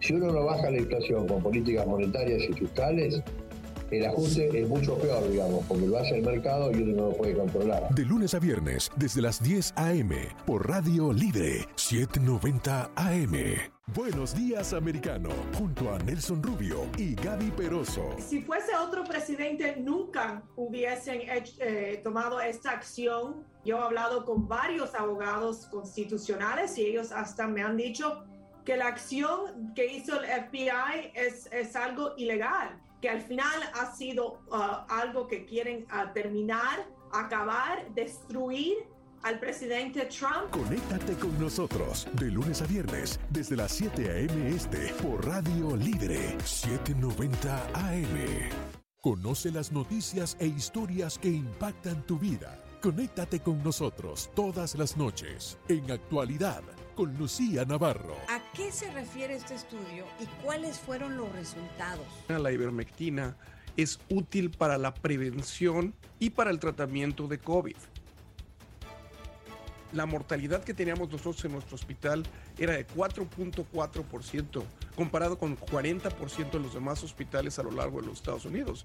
De lunes a viernes, 10 pm hora este, por Radio Libre 790 AM. Buenos días, americano, junto a Nelson Rubio y Gaby Peroso. Pues yo creo que Irán realmente no tiene mucho interés de estar parte de ese acuerdo con los Estados Unidos en esa época. Uh, realmente Irán estaba engañando el mundo, la comunidad internacional, sobre ese acuerdo. Y realmente ese acuerdo era muy malo porque eso va a permitir Irán para desarrollar una bomba nuclear. Lo que pasa es Irán estaba engañando los inspectores de ONU y era imposible para verificar el nivel de la riqueza de uranio en Irán. Por eso, ese acuerdo realmente era inútil por los Estados Unidos y Israel es correcto para denunciar ese acuerdo y para asegurar que los Estados Unidos no debemos reentrar ese acuerdo tan inútil. Conéctate con nosotros de lunes a viernes desde las 7 a.m. este por Radio Libre 790 AM. Estamos de vuelta con la revista informativa Buenos Días Americano, junto a Nelson Rubio y Gaby Peroso, por Radio Libre 790 AM. 8 y 16 minutos de la mañana aquí en Buenos Días Americano. Y recuerden que este programa lo hacemos entre los dos, no solamente Nelson Rubio y Gaby Peroso tiene que estar eh, dando su opinión y adicionalmente informándole, para nosotros también es importante que usted participe en nuestro programa. ¿Y cómo hacerlo? Pues eh, a través de las líneas telefónicas 305-482-6715 y 305-483-6345. Sin su aporte, este programa no es lo mismo ¿verdad que Claro que no es lo importante que usted participe, que usted sepa que puede opinar. Hágalo ahora. Por ejemplo, esta mañana estábamos conversando de, ya parece que se formó la tiradera eh, y tiene que ver entre Biden y la Hillary Clinton. Ahora eh, un asesor de los Clinton ha dicho que Hillary se estaría preparando para postularse a la presidencia de Estados Unidos. Y esto sería ¿Será que no hay tantos candidatos demócratas? Porque entre el presidente y Hillary... Bueno, es que, date cuenta que ahora que traten de salvar a Hillary y supuestamente se va a vestir ella de conservadora, más de centro, eh, dicen, y va Hillary, según la estrategia que han trazado, a culpar a la izquierda liberal del Partido Demócrata de haber perdido las elecciones en eh, intermedias, eh, cuando sean ahora el 8 de noviembre. Entonces uno dice Qué cosa más rara, pero al mismo tiempo sale Al Sharpton diciendo que Biden dijo que sí se va a postular. Yo no sé a dónde va bueno, Biden. Bueno, ¿eh? ahí puede haber una división interna, una división interna dentro del Partido Demócrata, porque yo sé que en el Partido Demócrata hay gente decente que ha hecho mucha historia en este país, porque también hay que conservar las instituciones y hay un gran grupo que sí quieren ser completamente socialistas, que tienen todas estas ideas liberales y que se pueden aprovechar del partido, así como en teoría Hillary dice, eh, yo voy a ser más centrista, estos otros van a decir, el desastre de Joe Biden y todo eso es el momento de lanzarnos pero bueno, es el mismo partido que no lo a los efectos, porque por eso una división importante. sí, pero de cara, ojalá que se divida, porque ahí hay personas que sí hay que rescatar. Y de cara al votante, que eso es algo bueno, van a vender esa historia. Es culpa de aquel, es culpa del otro. Bueno, Biden se fue ayer. ¿Tuviste, ¿Te acuerdas de Men in Black? con, los, lentes. los lentes negros, aquello así, pero Johnson pensé, se durmió, ¿entiendes? Porque parecía una momia, no se movía el señor presidente. Ahí en Puerto Rico, estuvo ayer en Puerto Rico y vamos justamente a hablar de esa visita con Alan Madby, él es analista de noticias de Puerto Rico. Buenos días, ¿cómo recibieron en la isla al presidente de Estados Unidos? Primeramente, muy buenos días, Gaby y Nelson. Siempre un privilegio estar en Buenos Días Americano. Eh, sí, eh, Puerto Rico ayer. Estuve disfrutando de ese tema de Hillary y de, y de Biden que estuvieron ahora dialogando, pero ayer sí, como acaban de decir, ayer el presidente Joseph Joe Biden a las 2 de la tarde aterrizó en el aeropuerto Mercedita de la ciudad señorial de Ponce, en el sur de Puerto Rico, y estuvo aproximadamente en una visita de unas tres horas. Eh, como ya se esperaba, inicialmente habían hablado que era solo eh, la, eh, la primera dama, Jill Biden, la que iba a venir a Puerto Rico. Luego, en el fin de semana, se confirmó que el presidente llegaría. Y claro, eh, recuerden que Puerto Rico no es un estado, es un, es un territorio eh, de nuestra nación americana, en donde los americanos, ciudadanos americanos que residen en la jurisdicción de Puerto Rico, no tienen derecho a votar por el presidente y tampoco tienen eh, representación directa de dos senadores y cuatro o cinco congresistas como le correspondería si fuera un estado. Por ende, la, la visita de Joseph Joe Biden se está viendo como una puramente política simplemente vino a anunciar de que él sabía que se habían olvidado de Puerto Rico, pero él no se olvidaba de Puerto Rico, estaba allí para demostrarlo y que iba a encomendarle a la secretaria de Energía que se encargara ya de resolver el tema energético y de la energía eléctrica. Y resolverlo después de cinco años, porque esa es una de las cosas que decía la gente de Puerto Rico. Está muy bien que ayudes, por ejemplo, a Ucrania, pero yo soy parte de ti y no me has ni siquiera resuelto el tema eléctrico en cinco años, ¿no? Correcto la cantidad de dinero que se ha dado para Ucrania y entonces Puerto Rico con un sistema socialista eh, prácticamente de energía eléctrica donde son es una empresa simplemente pública quebrada prehistórica cara ineficiente la peor jurisdicción con servicio energético y que cada vez que hay un fenómeno y hasta sin haberlo Gaby porque a veces ni siquiera llueve y se va por día el servicio en Puerto Rico. Y claro fue una visita que lo que vino prácticamente fue a abrazar a Nidia Velázquez, a decirle a la nación que ella era su gran amiga y ni siquiera se acordaba que había nacido en Puerto Rico, pero esa era la foto y ese era el video que querían para... Politiquería pura, y lo definiste muy claramente, Alan, o sea, porque además ignorando incluso a, a las figuras políticas de la propia isla, por decirlo de alguna manera, eh, más eh, vistas y, los memes han llovido las redes sociales con todo lo que se vio ahí. El tía, el tío, o sea, utilizó frases incluso desafortunadas el propio presidente Biden al hacer contacto ¿no? con la gente. Yo, bueno, es que eso es normal. Yo, ¿De qué estoy hablando? Eso, no. Los memes son geniales, ¿no? Realmente, porque uno dice, bueno, y como tú decías, eh, desafortunadamente es más venta de política supuestamente hacia la comunidad boricua, buscando apoyo dentro de esa comunidad cuando la solución a los problemas, porque además el presidente es él. Oíste, ya ahorita va para dos años en el poder y tú dices, eh, ¿de qué me está hablando, señor presidente? ¿Entiende? Cuando no ha sido capaz de atender Puerto Rico, cuando no ha sido capaz de resolver problemas que pasaron eh, durante el otro, el último eh, huracán que fue María, con todos los desastres que generó en Puerto Rico, uno dice, bueno, qué hipócrita todo este proceso. No, no, todavía, todavía no se ha resuelto mucho de ese huracán María. Acuérdate que María fue prácticamente el desastre natural más grande en la historia de la nación americana antes de ahora Jan, con lo que estamos viendo en la Florida, en especial en el este de la Florida. Pero lo que vino, mira, la comisionada residente, que es el equivalente a un congresista, estaba allí, claro, ella es republicana, eh, estaba el gobernador que es demócrata y no abrazó al gobernador, abrazó a Lo ignoró completamente.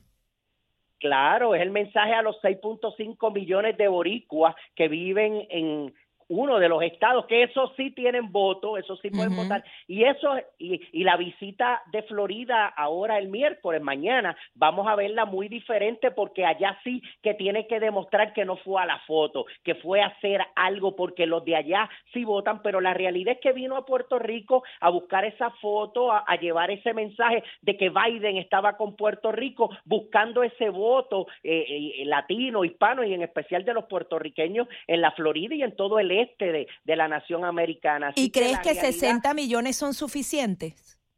No, para nada, pero ¿de qué vale que hablen de millones o de billones si al final FEMA todavía el dinero es muy poco lo que ha pasado? Todavía quedan techos azules de personas que perdieron los techos en Puerto Rico de, del 2017. Así que la realidad es que lo que hace falta en Puerto Rico eh, es un presidente con acción que ponga la acción donde pone la palabra, pero lo más importante, Gaby, es que el problema no es el huracán, el problema es el huracán de la desigualdad que Puerto Rico tiene porque no es un estado y todo el mundo le da de codo, nadie le importa porque como no... Pero están los propios eh, eh, puertorriqueños están divididos en torno a si acogerse a, pertenecer a un estado y luego están todos los independentistas y todos los otros movimientos que hablan de no y no sé qué. Claro, también te voy a decir algo, eh, esta es mi percepción desde fuera, es más rico para muchos mantenerse en el estatus en que están, en que están recibiendo ayuda, reciben fondos, no tienen que aportar eh, eh, eh, impuestos igual de manera federal en un grupo de cosas importantes y tú dices,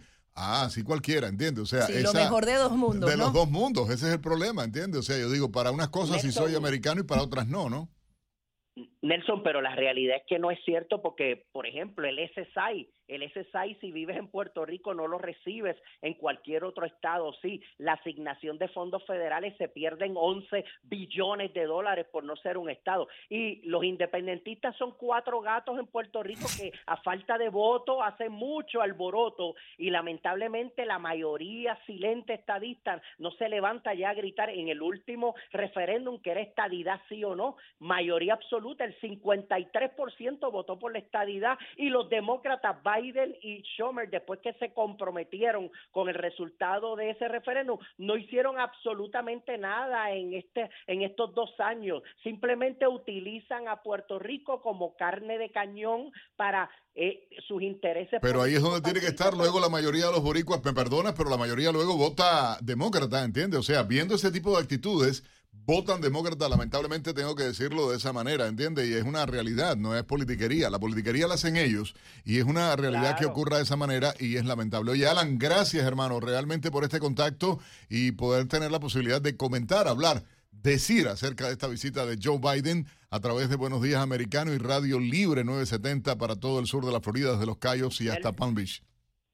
Nelson, te, te, agradezco, pero eso está cambiando y ya los hispanos y latinos se están volcando y moviendo con el Partido Republicano porque se sienten identificados con la familia, con los valores, con los postulados de vida. Y te digo algo, luego tenemos que hablar de lo que hizo Biden también, liberó dos corruptos narcotraficantes sobrinos de la esposa de Nicolás Maduro. Que hay que hacerlo, hermano, hay que hablar de eso. Oye, te agradecemos muchísimo y, por supuesto estaremos en contacto. Vamos a una pausa, Gaby, acá en Buenos días, americano. Regresamos con ustedes. Recuerden, pueden llamarnos en vivo a esta hora, pueden hacerlo y usted marque el 305-482-6715. En la próxima parte estaremos hablando de la visita esta semana a la ciudad de Miami de Donald Trump, así que no se retire. Enseguida regresamos con más, junto a Nelson Rubio y Gaby Peroso, por Radio Libre 790 AM. Lourdes en americano y un panel de destacados analistas que ayudan a comprender cada hecho desde una perspectiva clara y directa. Quiero darle la bienvenida a esta hora al programa a la vicegobernadora de la Florida, Janet Núñez. Ella nos acompaña. Esto no es cuestión de terrorismo, no es cuestión de crímenes serios, esto simplemente es una venganza política. Y yo creo que la administración Biden, como bien estabas explicando, está tratando de confundir, está tratando de, de dejar que uno se dé de cuenta los problemas serios que están existiendo hoy día debido a la política desastrosa de Biden, tanto en la frontera, con las drogas, con el tráfico humano, con la recesión, con la inflación que estamos viendo, lo más alto en 40 años, los precios en los supermercados que ya no uno no daba. De lunes a viernes a la una de la tarde por Radio Libre 790 AM. Buenos días, americano, junto a Nelson Rubio y Gaby Peroso. Si fuese otro presidente, nunca hubiesen hecho, eh, tomado esta acción. Yo he hablado con varios abogados constitucionales y ellos hasta me han dicho que la acción que hizo el FBI es, es algo ilegal, que al final ha sido uh, algo que quieren uh, terminar, acabar, destruir al presidente Trump. Conéctate con nosotros de lunes a viernes desde las 7 a.m. este por Radio Libre 790 AM. Sergio Berenstein, Fabián Calle y Santiago Montoya nos permiten tener un punto de vista diferente respecto a la economía, poder y dinero. Arabia Saudita quizás se sintió hasta ofendida con ese saludo poco protocolar que le hizo Biden. La suba de tasa del Banco Central Europeo es un hecho. Israel necesita el visto bueno de Rusia para seguir atacando este programa se llama De lunes a viernes a las 3 pm por Radio Libre 790 AM. Hoy en América, un análisis de los acontecimientos en el hemisferio occidental, con visión amplia y foco en los nexos políticos y económicos de la región. Vamos a hablar con un economista de enorme prestigio, con el doctor Luis Palma Caneco. Hay sectores que sufren más que otros, por ejemplo, sin duda la construcción, la venta de casas, la venta de autos, bienes durables, etcétera. Pero lo importante es que no se pare la producción en general. No es agradable que baje la construcción porque implicaría un poco más de desempleo, pero igual estamos en 3,6 en desempleo en Estados Unidos. Al bajar la demanda de empleo para la construcción, eso va a ayudar también a que los salarios no sigan subiendo en términos reales y esto va a ayudar también a la inflación es el costo de bajar la inflación. Si uno no baja la inflación con políticas monetarias y fiscales, el ajuste es mucho peor, digamos, porque lo hace el mercado y uno no lo puede controlar. De lunes a viernes, desde las 10 a.m., por Radio Libre 790 AM. Estamos de vuelta con la revista informativa Buenos Días Americano, junto a Nelson Rubio y Gaby Peroso, por Radio Libre 790 AM. Y estamos de vuelta en Buenos Días Americanos. Me acaba de decir Gaby, váyase a dormir. Entonces, esto hay que decirlo también porque es cierto, digo, oye, tengo sueño, me di cuenta que tengo sueño, pero bueno, increíble. Es que ¿no? si ustedes ven a Nelson, está cruzado así, como queriendo arroparse ahí en esa sillita. No, es no, que, no, es no. que ya demasiado, ¿no? Ah, dice Federica que estoy tranquilito, increíble. Pero así se da. Oye, hay un tema, bueno, pendiente todo, y lo mencionaba, mencionaba Gaby antes de irnos a la pausa. El presidente Donald Trump, el ex presidente de Estados Unidos, va a estar visitando Miami, va a participar de un importantísimo evento.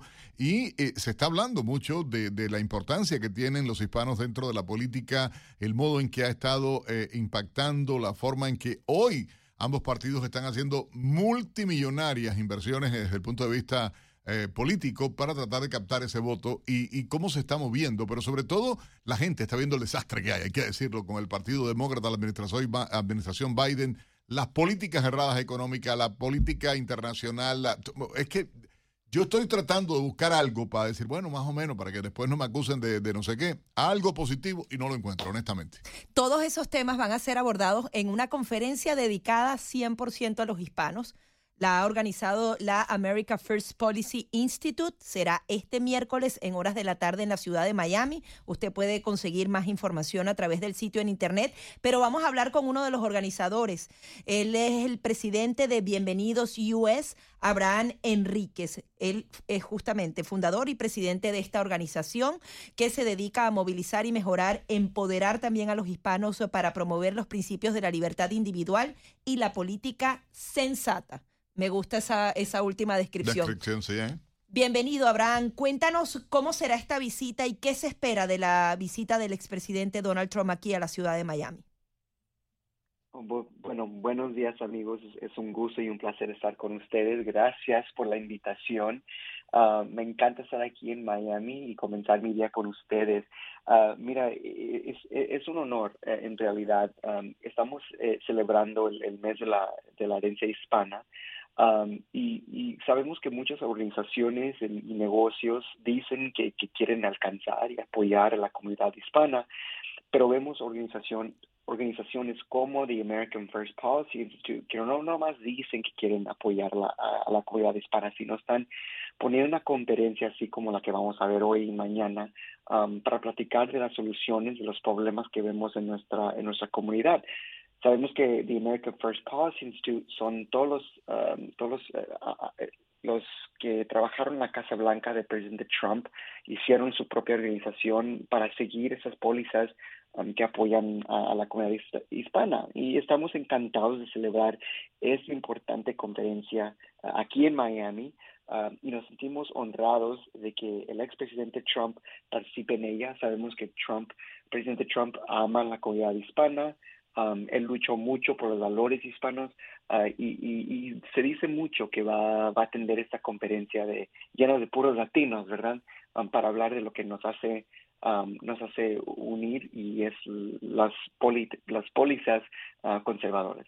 Hay una serie de declaraciones muy polémicas que se han dado en torno al presidente Donald Trump. Veíamos, por ejemplo, en un programa liberal conocido como The View, en donde decían que, bueno, que si los hispanos, y esto de verdad es un insulto a todos nosotros, si los hispanos dejaban de entrar a la frontera, ¿quién iba a limpiar las posetas de Donald Trump? Así lo decían en un programa liberal que se transmite aquí en Estados Unidos. Veíamos a Nancy Pelosi, eh, quien justamente es la máxima representante del Congreso estadounidense, decir que los migrantes solo están allí para recoger la cosecha.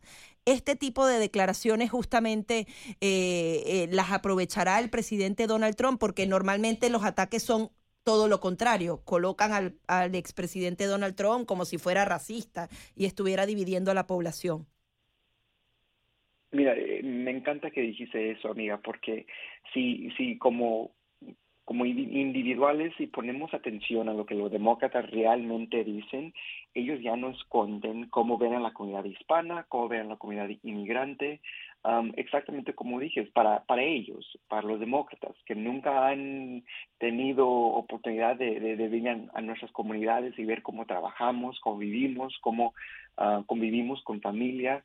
No, para ellos, pues, solo somos buenos para, pues, uh, para, para, lo más bajo, ¿verdad? En, en, ciertas, en ciertas situaciones.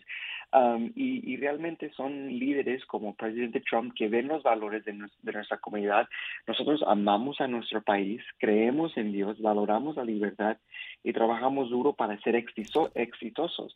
Lo único que queremos como hispanos son candidatos del gobierno que se hacen que el gobierno se, se, quite de nuestra, de, nuestra uh, vista y que nos deje trabajar y vivir y, convivir con familia. Y los demócratas pues no entienden eso. Y sabes qué, por eso vemos candidatos um, el Partido Republicano que están haciendo muy bien con la comunidad hispana porque están adoptando este mensaje que eh, quieren en, en, apoyar y quieren crecer los valores hispanos, no, no vernos como um, trabajo, trabajadores de bodegas o como um, tacos de, de eh, como la, la, la, primera dama Joe Biden dice, ¿verdad? Entonces, um, yo creo que este shift que, está, que estamos viendo con el voto latino realmente es porque los demócratas ya no están escondiendo uh, cómo ven a la comunidad latina. Eh, Abraham, hay algo eh, que, Abraham, que, que, me llama mucho la atención y eh, llama eh, enormemente el sentido con que se está haciendo este evento uh, por parte de ustedes, cómo están trabajando igualmente para dar valores a, la comunidad hispana, contrario a lo que hace el Partido Demócrata, que trata de utilizar con esto de la victimización de las comunidades, llámese la comunidad hispana, la comunidad negra, la comunidad gay, a, a quien les dé la gana. Ellos al final tratan de victimizar a todo el mundo, tratar de penetrar, tratar de, de, de, de meterse dentro de los discursos en la supuesta defensa. Ahí vemos eh, la propia Nancy Pelosi frenó una propuesta de ley de reforma migratoria, no la dejó llevar a la Cámara de Representantes cuando ya había sido discutida por el Senado de Estados Unidos y toda la hipocresía que hay en este discurso que como tú decías es eh, peyorativo en la mayoría de las veces. Las acciones son las que demuestran el verdadero sentimiento que tiene el Partido Demócrata y no quiero generalizar, pero muchos de los líderes demócratas hacia la comunidad latina y ustedes están tratando de hacer esto que obviamente está haciendo despertar a nuestra comunidad y donde se ha dado el salto de mucha gente saliéndose uh, del Partido Demócrata, apartándose de la filosofía, la ideología del Partido Demócrata. ¿Cómo lo están enfocando? ¿Cuál es el discurso real que están llevando ustedes a la comunidad latina en este caso? Claro, mira, yo, uh, yo respeto mucho a, la Honorable Brooke Rollins, que fue el Chief Domestic Advisor del presidente Trump. Entonces, su trabajo fue para, para aprobar y para promover las, las pólizas que, que se apoyan a, la comunidad hispana. Y por primera vez estamos viendo um, dos organizaciones conservadoras como AFPI y como Bienvenido viniendo juntos uh, en una conferencia para platicar no nomás de los latinos en South Miami o en South Texas o en Arizona o en California, son latinos en todos los Estados Unidos, Um, y platicar de las soluciones que necesitamos ver en nuestras comunidades. En vez de platicar a la comunidad, a platicar a la comunidad hispana, esa conferencia vamos a platicar entre la comunidad hispana. Um, y, y, y, por mucho tiempo, um, el, el, el, Partido Demócrata ya no es el partido de, de, de demócratas de mis abuelos, ¿verdad? Hace unos años los demócratas sí entendían uh, tener una frontera segura, ¿verdad? Sí entendían el amor al país, sí entendían el amor a, la comunidad hispana. Ahorita muchos de los votantes um, ven que, que, tenemos una inflación que está, está destruyendo a la, pues a la economía que tenemos, que los latinos aman, ¿verdad?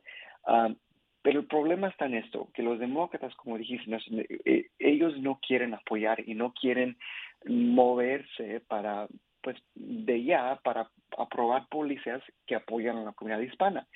Presidente Biden y su partido tienen el control de la Casa Blanca, del Senado y la, Cámara de Representantes. Si ellos realmente quisieran apoyar a la comunidad hispana, ellos lo podrían hacer desde ayer, hoy, mañana, porque tienen ese control.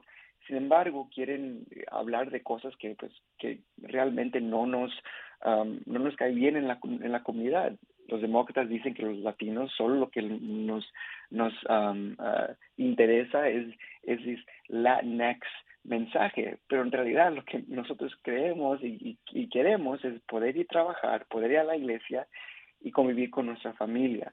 Abraham, nos queda... Vamos a hablar de eso. Nos queda apenas un minuto, pero quería también tu opinión sobre esta demanda que interpuso Donald Trump a la cadena CNN y adicionalmente ese tratamiento que se da no solamente en esta cadena, sino en otros lugares a su figura. Qué bueno. yo creo que por mucho tiempo como conservadores y como republicanos, por mucho tiempo eh, siempre teníamos esta mentalidad que no podemos luchar por nuestros valores. Y sin embargo, presidente Trump nos está enseñando que sí debemos de luchar hasta en, temas eh, de, legisladores y de, demandas ah, por cómo nos atacan a nosotros. Entonces, para mí, yo creo que presidente Trump está haciendo un ejemplo en cómo debemos de actuar cuando nos atacan a nosotros. Muchísimas gracias por estar aquí y estaremos muy pendientes mañana. Seguramente Americano Media también estará dando cobertura a este importante evento eh, que está dedicado 100% a los hispanos. Gracias, Abraham. Gracias, nos vemos pronto. Era Abraham Enríquez, fundador y presidente de Bienvenidos US, esta organización dedicada a movilizar, mejorar y empoderar a los hispanos y promover esos eh, principios de libertad individual y política sensata. Ya venimos con más, vamos a hablar de Brasil, muy polarizado. Enseguida regresamos con más, junto a Nelson Rubio y Gaby Peroso, por Radio Libre 790 AM. Buenos días, americano, junto a Nelson Rubio y Gaby Peroso. Pues yo creo que Irán realmente no tiene mucho interés de estar parte de ese acuerdo con los Estados Unidos en esa época. Ah, realmente Irán estaba engañando el mundo la comunidad internacional sobre ese acuerdo y realmente ese acuerdo era muy malo porque eso va a permitir Irán para desarrollar una bomba nuclear. Lo que pasa es Irán estaba engañando los inspectores de la ONU y era imposible para verificar el nivel de la enriqueza de uranio en Irán. Por eso ese acuerdo realmente era inútil por los Estados Unidos y Israel es correcto para denunciar ese acuerdo y para asegurar que los Estados Unidos no debemos reentrar ese acuerdo tan inútil. Conéctate con nosotros de lunes a viernes desde las 7 a.m. este por Radio Libre 790 AM. Hoy en América, un análisis de los acontecimientos en el hemisferio occidental, con visión amplia y foco en los nexos políticos y económicos de la región. Vamos a hablar con un economista de enorme prestigio, con el doctor Luis Palma Caneco. Hay sectores que sufren más que otros, por ejemplo, sin duda la construcción, la venta de casas, la venta de autos, de bienes durables, etc. Pero lo importante es que no se pare la producción en general. No es agradable que baje la construcción porque implicaría un poco más de desempleo, pero igual estamos en 3,6 en desempleo en Estados Unidos. Al bajar la demanda de empleo para la construcción, eso va a ayudar también a que los salarios no sigan subiendo en términos reales y esto va a ayudar también a la inflación. Es el costo de bajar la inflación. Si uno no baja la inflación con políticas monetarias y fiscales, el ajuste es mucho peor, digamos, porque lo hace el mercado y uno no lo puede controlar. De lunes a viernes, desde las 10 a.m., por Radio Libre 790 AM. Sergio Berenstein, Fabián Calle y Santiago Montoya nos permiten tener un punto de vista diferente respecto a la economía, poder y dinero. Arabia Saudita quizás se sintió hasta ofendida con ese saludo poco protocolar que le hizo Biden. La suba de tasa del Banco Central Europeo es un hecho. Israel necesita el visto bueno de Rusia para seguir atacando este programa se llama De lunes a viernes a las 3 pm por Radio Libre 790 AM. Buenos días, americano, junto a Nelson Rubio y Gaby Peroso. Si fuese otro presidente, nunca hubiesen eh, tomado esta acción. Yo he hablado con varios abogados constitucionales y ellos hasta me han dicho que la acción que hizo el FBI es, es algo ilegal que al final ha sido uh, algo que quieren uh, terminar, acabar, destruir al presidente Trump. Conéctate con nosotros de lunes a viernes desde las 7 a.m. este por Radio Libre 790 AM. Estamos de vuelta con la revista informativa Buenos Días Americano, junto a Nelson Rubio y Gaby Peroso por Radio Libre 790 AM. 8 y 45 minutos eh, de la mañana, ya estamos casi en la recta final, Nelson, de este programa, pero usted todavía tiene oportunidad de, comunicarse con nosotros al eh, 305-482-6715 y 305-483-6345. Seguimos aquí con más información un poco más calmada con nuestra Federica. Y sin Bad Bunny. Nelson, Ah, buena qué noticia bueno, para ti. Qué bueno, buena noticia, sí. pues. Dejemos a Bad Bunny Pero, no, descansar. nuestro director y, y- y nuestro productor ejecutivo se salvaron, pusieron música de verdad al final de, de ese segmento. Pero nosotros le vamos a poner unas canciones a, a Nelson ahora en un ratico de Bad Bunny Increíble. para animarlo y despertarlo. No, muchachos, sola vaya, ¿entiendes? Eso es. Bueno, yo continúo con el robot. Tú sabes que yo estoy, eh, yo me considero que soy una fan de ese tema de los robots, porque yo insisto que hay que hacer uno que quite el arbolito. Tú sabes que eso lo hablamos ayer, Sí, Gaby, y tú estás de acuerdo innovación. conmigo. Pero Italia se coloca y se posiciona como uno de los países más innovadores en tecnología. Ojo, Italia siempre ha sido pionero. Recordemos que tienen una escudería Ferrari que eso debe tener una maquinaria de tecnología impresionante detrás, porque yo, yo no soy tan fanática de la Fórmula 1, pero siempre digo, no, yo le voy a Ferrari. Y hay gente que dice, no importa el piloto, el carro es increíble. Entonces, ahí ya la tecnología está siendo pionera. Ellos son los importadores de ocho robots. Inclusive el robot que hablábamos ayer, el Optimus, es un robot de Tesla que tiene piezas creadas en Italia. Así, tan impresionante es todo este movimiento robótico. Las grandes marcas como Louis Vuitton, tú entras a sus tiendas y ya tienen unos robots que son unos perritos que muestran la ropa o las creaciones que hay actualmente para... Qué sabroso que te traigan con un robot, una carterita Louis Vuitton. Que un regalo. fascinaría. Feliz Día de la Madre. Ahí va a salir el robot detrás del marido a pagar con la tarjeta o la misma mujer me- ponerle la tarje- el tarjetazo arriba. Mira, robot de qué. Ya salió el El temita de los robot maridos. al, al marido. Sí, no. Se ya, activó increíble. Nelson rapidito cuando hablamos del robot y las marcas, pero es que está pasando. Es así, sobre todo Milán, que es la capital de la moda, Italia. Tú entras a estas tiendas, Hermes, por ejemplo, tiene ya para ahora que viene el invierno el perrito, que es un robot dentro de la tienda con las boticas para la nieve. Son accesorios muy cuchis. Yo creo que hay gente que cuida mucho sus mascotas y le pone todas estas cositas lindas. Pero ya lo saben, Italia es uno de los principales pioneros, un país increíble en tecnología y en moda. Estamos hablando de 5 mil empresas especializadas en ¿Vistes? tecnología que están trabajando en esto y esto genera 80 mil millones de, de euros en todo el mundo. ¿Tú te imaginas la cantidad de empleos que eso genera para ellos? La, mano de obra. A mí me parece esta noticia impresionante y de verdad que considero que Italia sigue creciendo. Cambiamos completamente de tema porque hay que ver Netflix. Hay muchos amantes de lo que son las series. La serie se ha vuelto como todo un tema. ¿A ti no te sucede que a veces le preguntas a algún familiar, ¿y qué serie estás viendo? Claro, porque uno necesita tener algo ahí, así Ajá, no lo uno, termina una y quiere empezar otra. Y, y hay tendencia. Sí, es un vicio, es un vicio. Es un vicio. Y uno no se quiere quedar atrás. Uno dice, yo no me puedo quedar atrás, yo no puedo dejar de ver esta serie o tengo un género especializado. Pues la recomendación para este fin de semana, señores, o para la semana, es la serie de El asesino Jeffrey Dahmer, que está dando muchísimo de qué hablar. La caricatura de la serie tiene unos lentes y los lentes están siendo subastados en 150 mil dólares. Los lentes de un asesino. Mató En solo a serie. 17 personas Sí, pero al además menos. lo triste es cómo se manipula. O sea, hay una politización Sí. en esa serie. Va- vamos a abordar el tema, vamos a buscar un especialista para tratarlo, porque es parte de lo que están haciendo los medios liberales y Netflix metido en esa bolsita. Es increíble. Oye, les propongo algo. Gracias, Federica, porque ciertamente vamos a ir en conexión internacional a Brasil. Eh, tenemos a Patricio de la Barra, nuestro colega por allá. Patricio, ¿sorpresa o no? Porque realmente fallaron las encuestas y van Bolsonaro y Lula a la segunda vuelta, a algo que, llama enormemente la atención, cómo se dibuja el mapa político, las preferencias, los endorsos. Cuéntanos un poco, Patricio.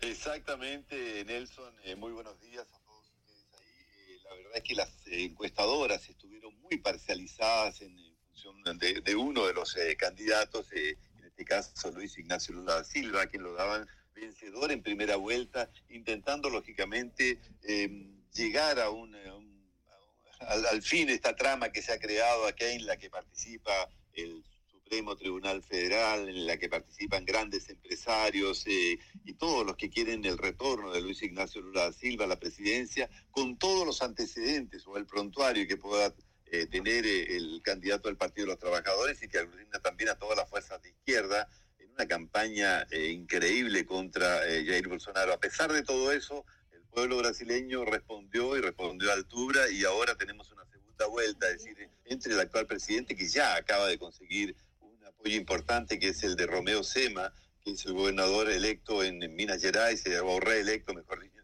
en, Minas Gerais con 6 millones de votos. Eh, y él acaban de, firmar este acuerdo, incluso no hubo grandes exigencias para acompañar a Jair Bolsonaro en, esta segunda vuelta.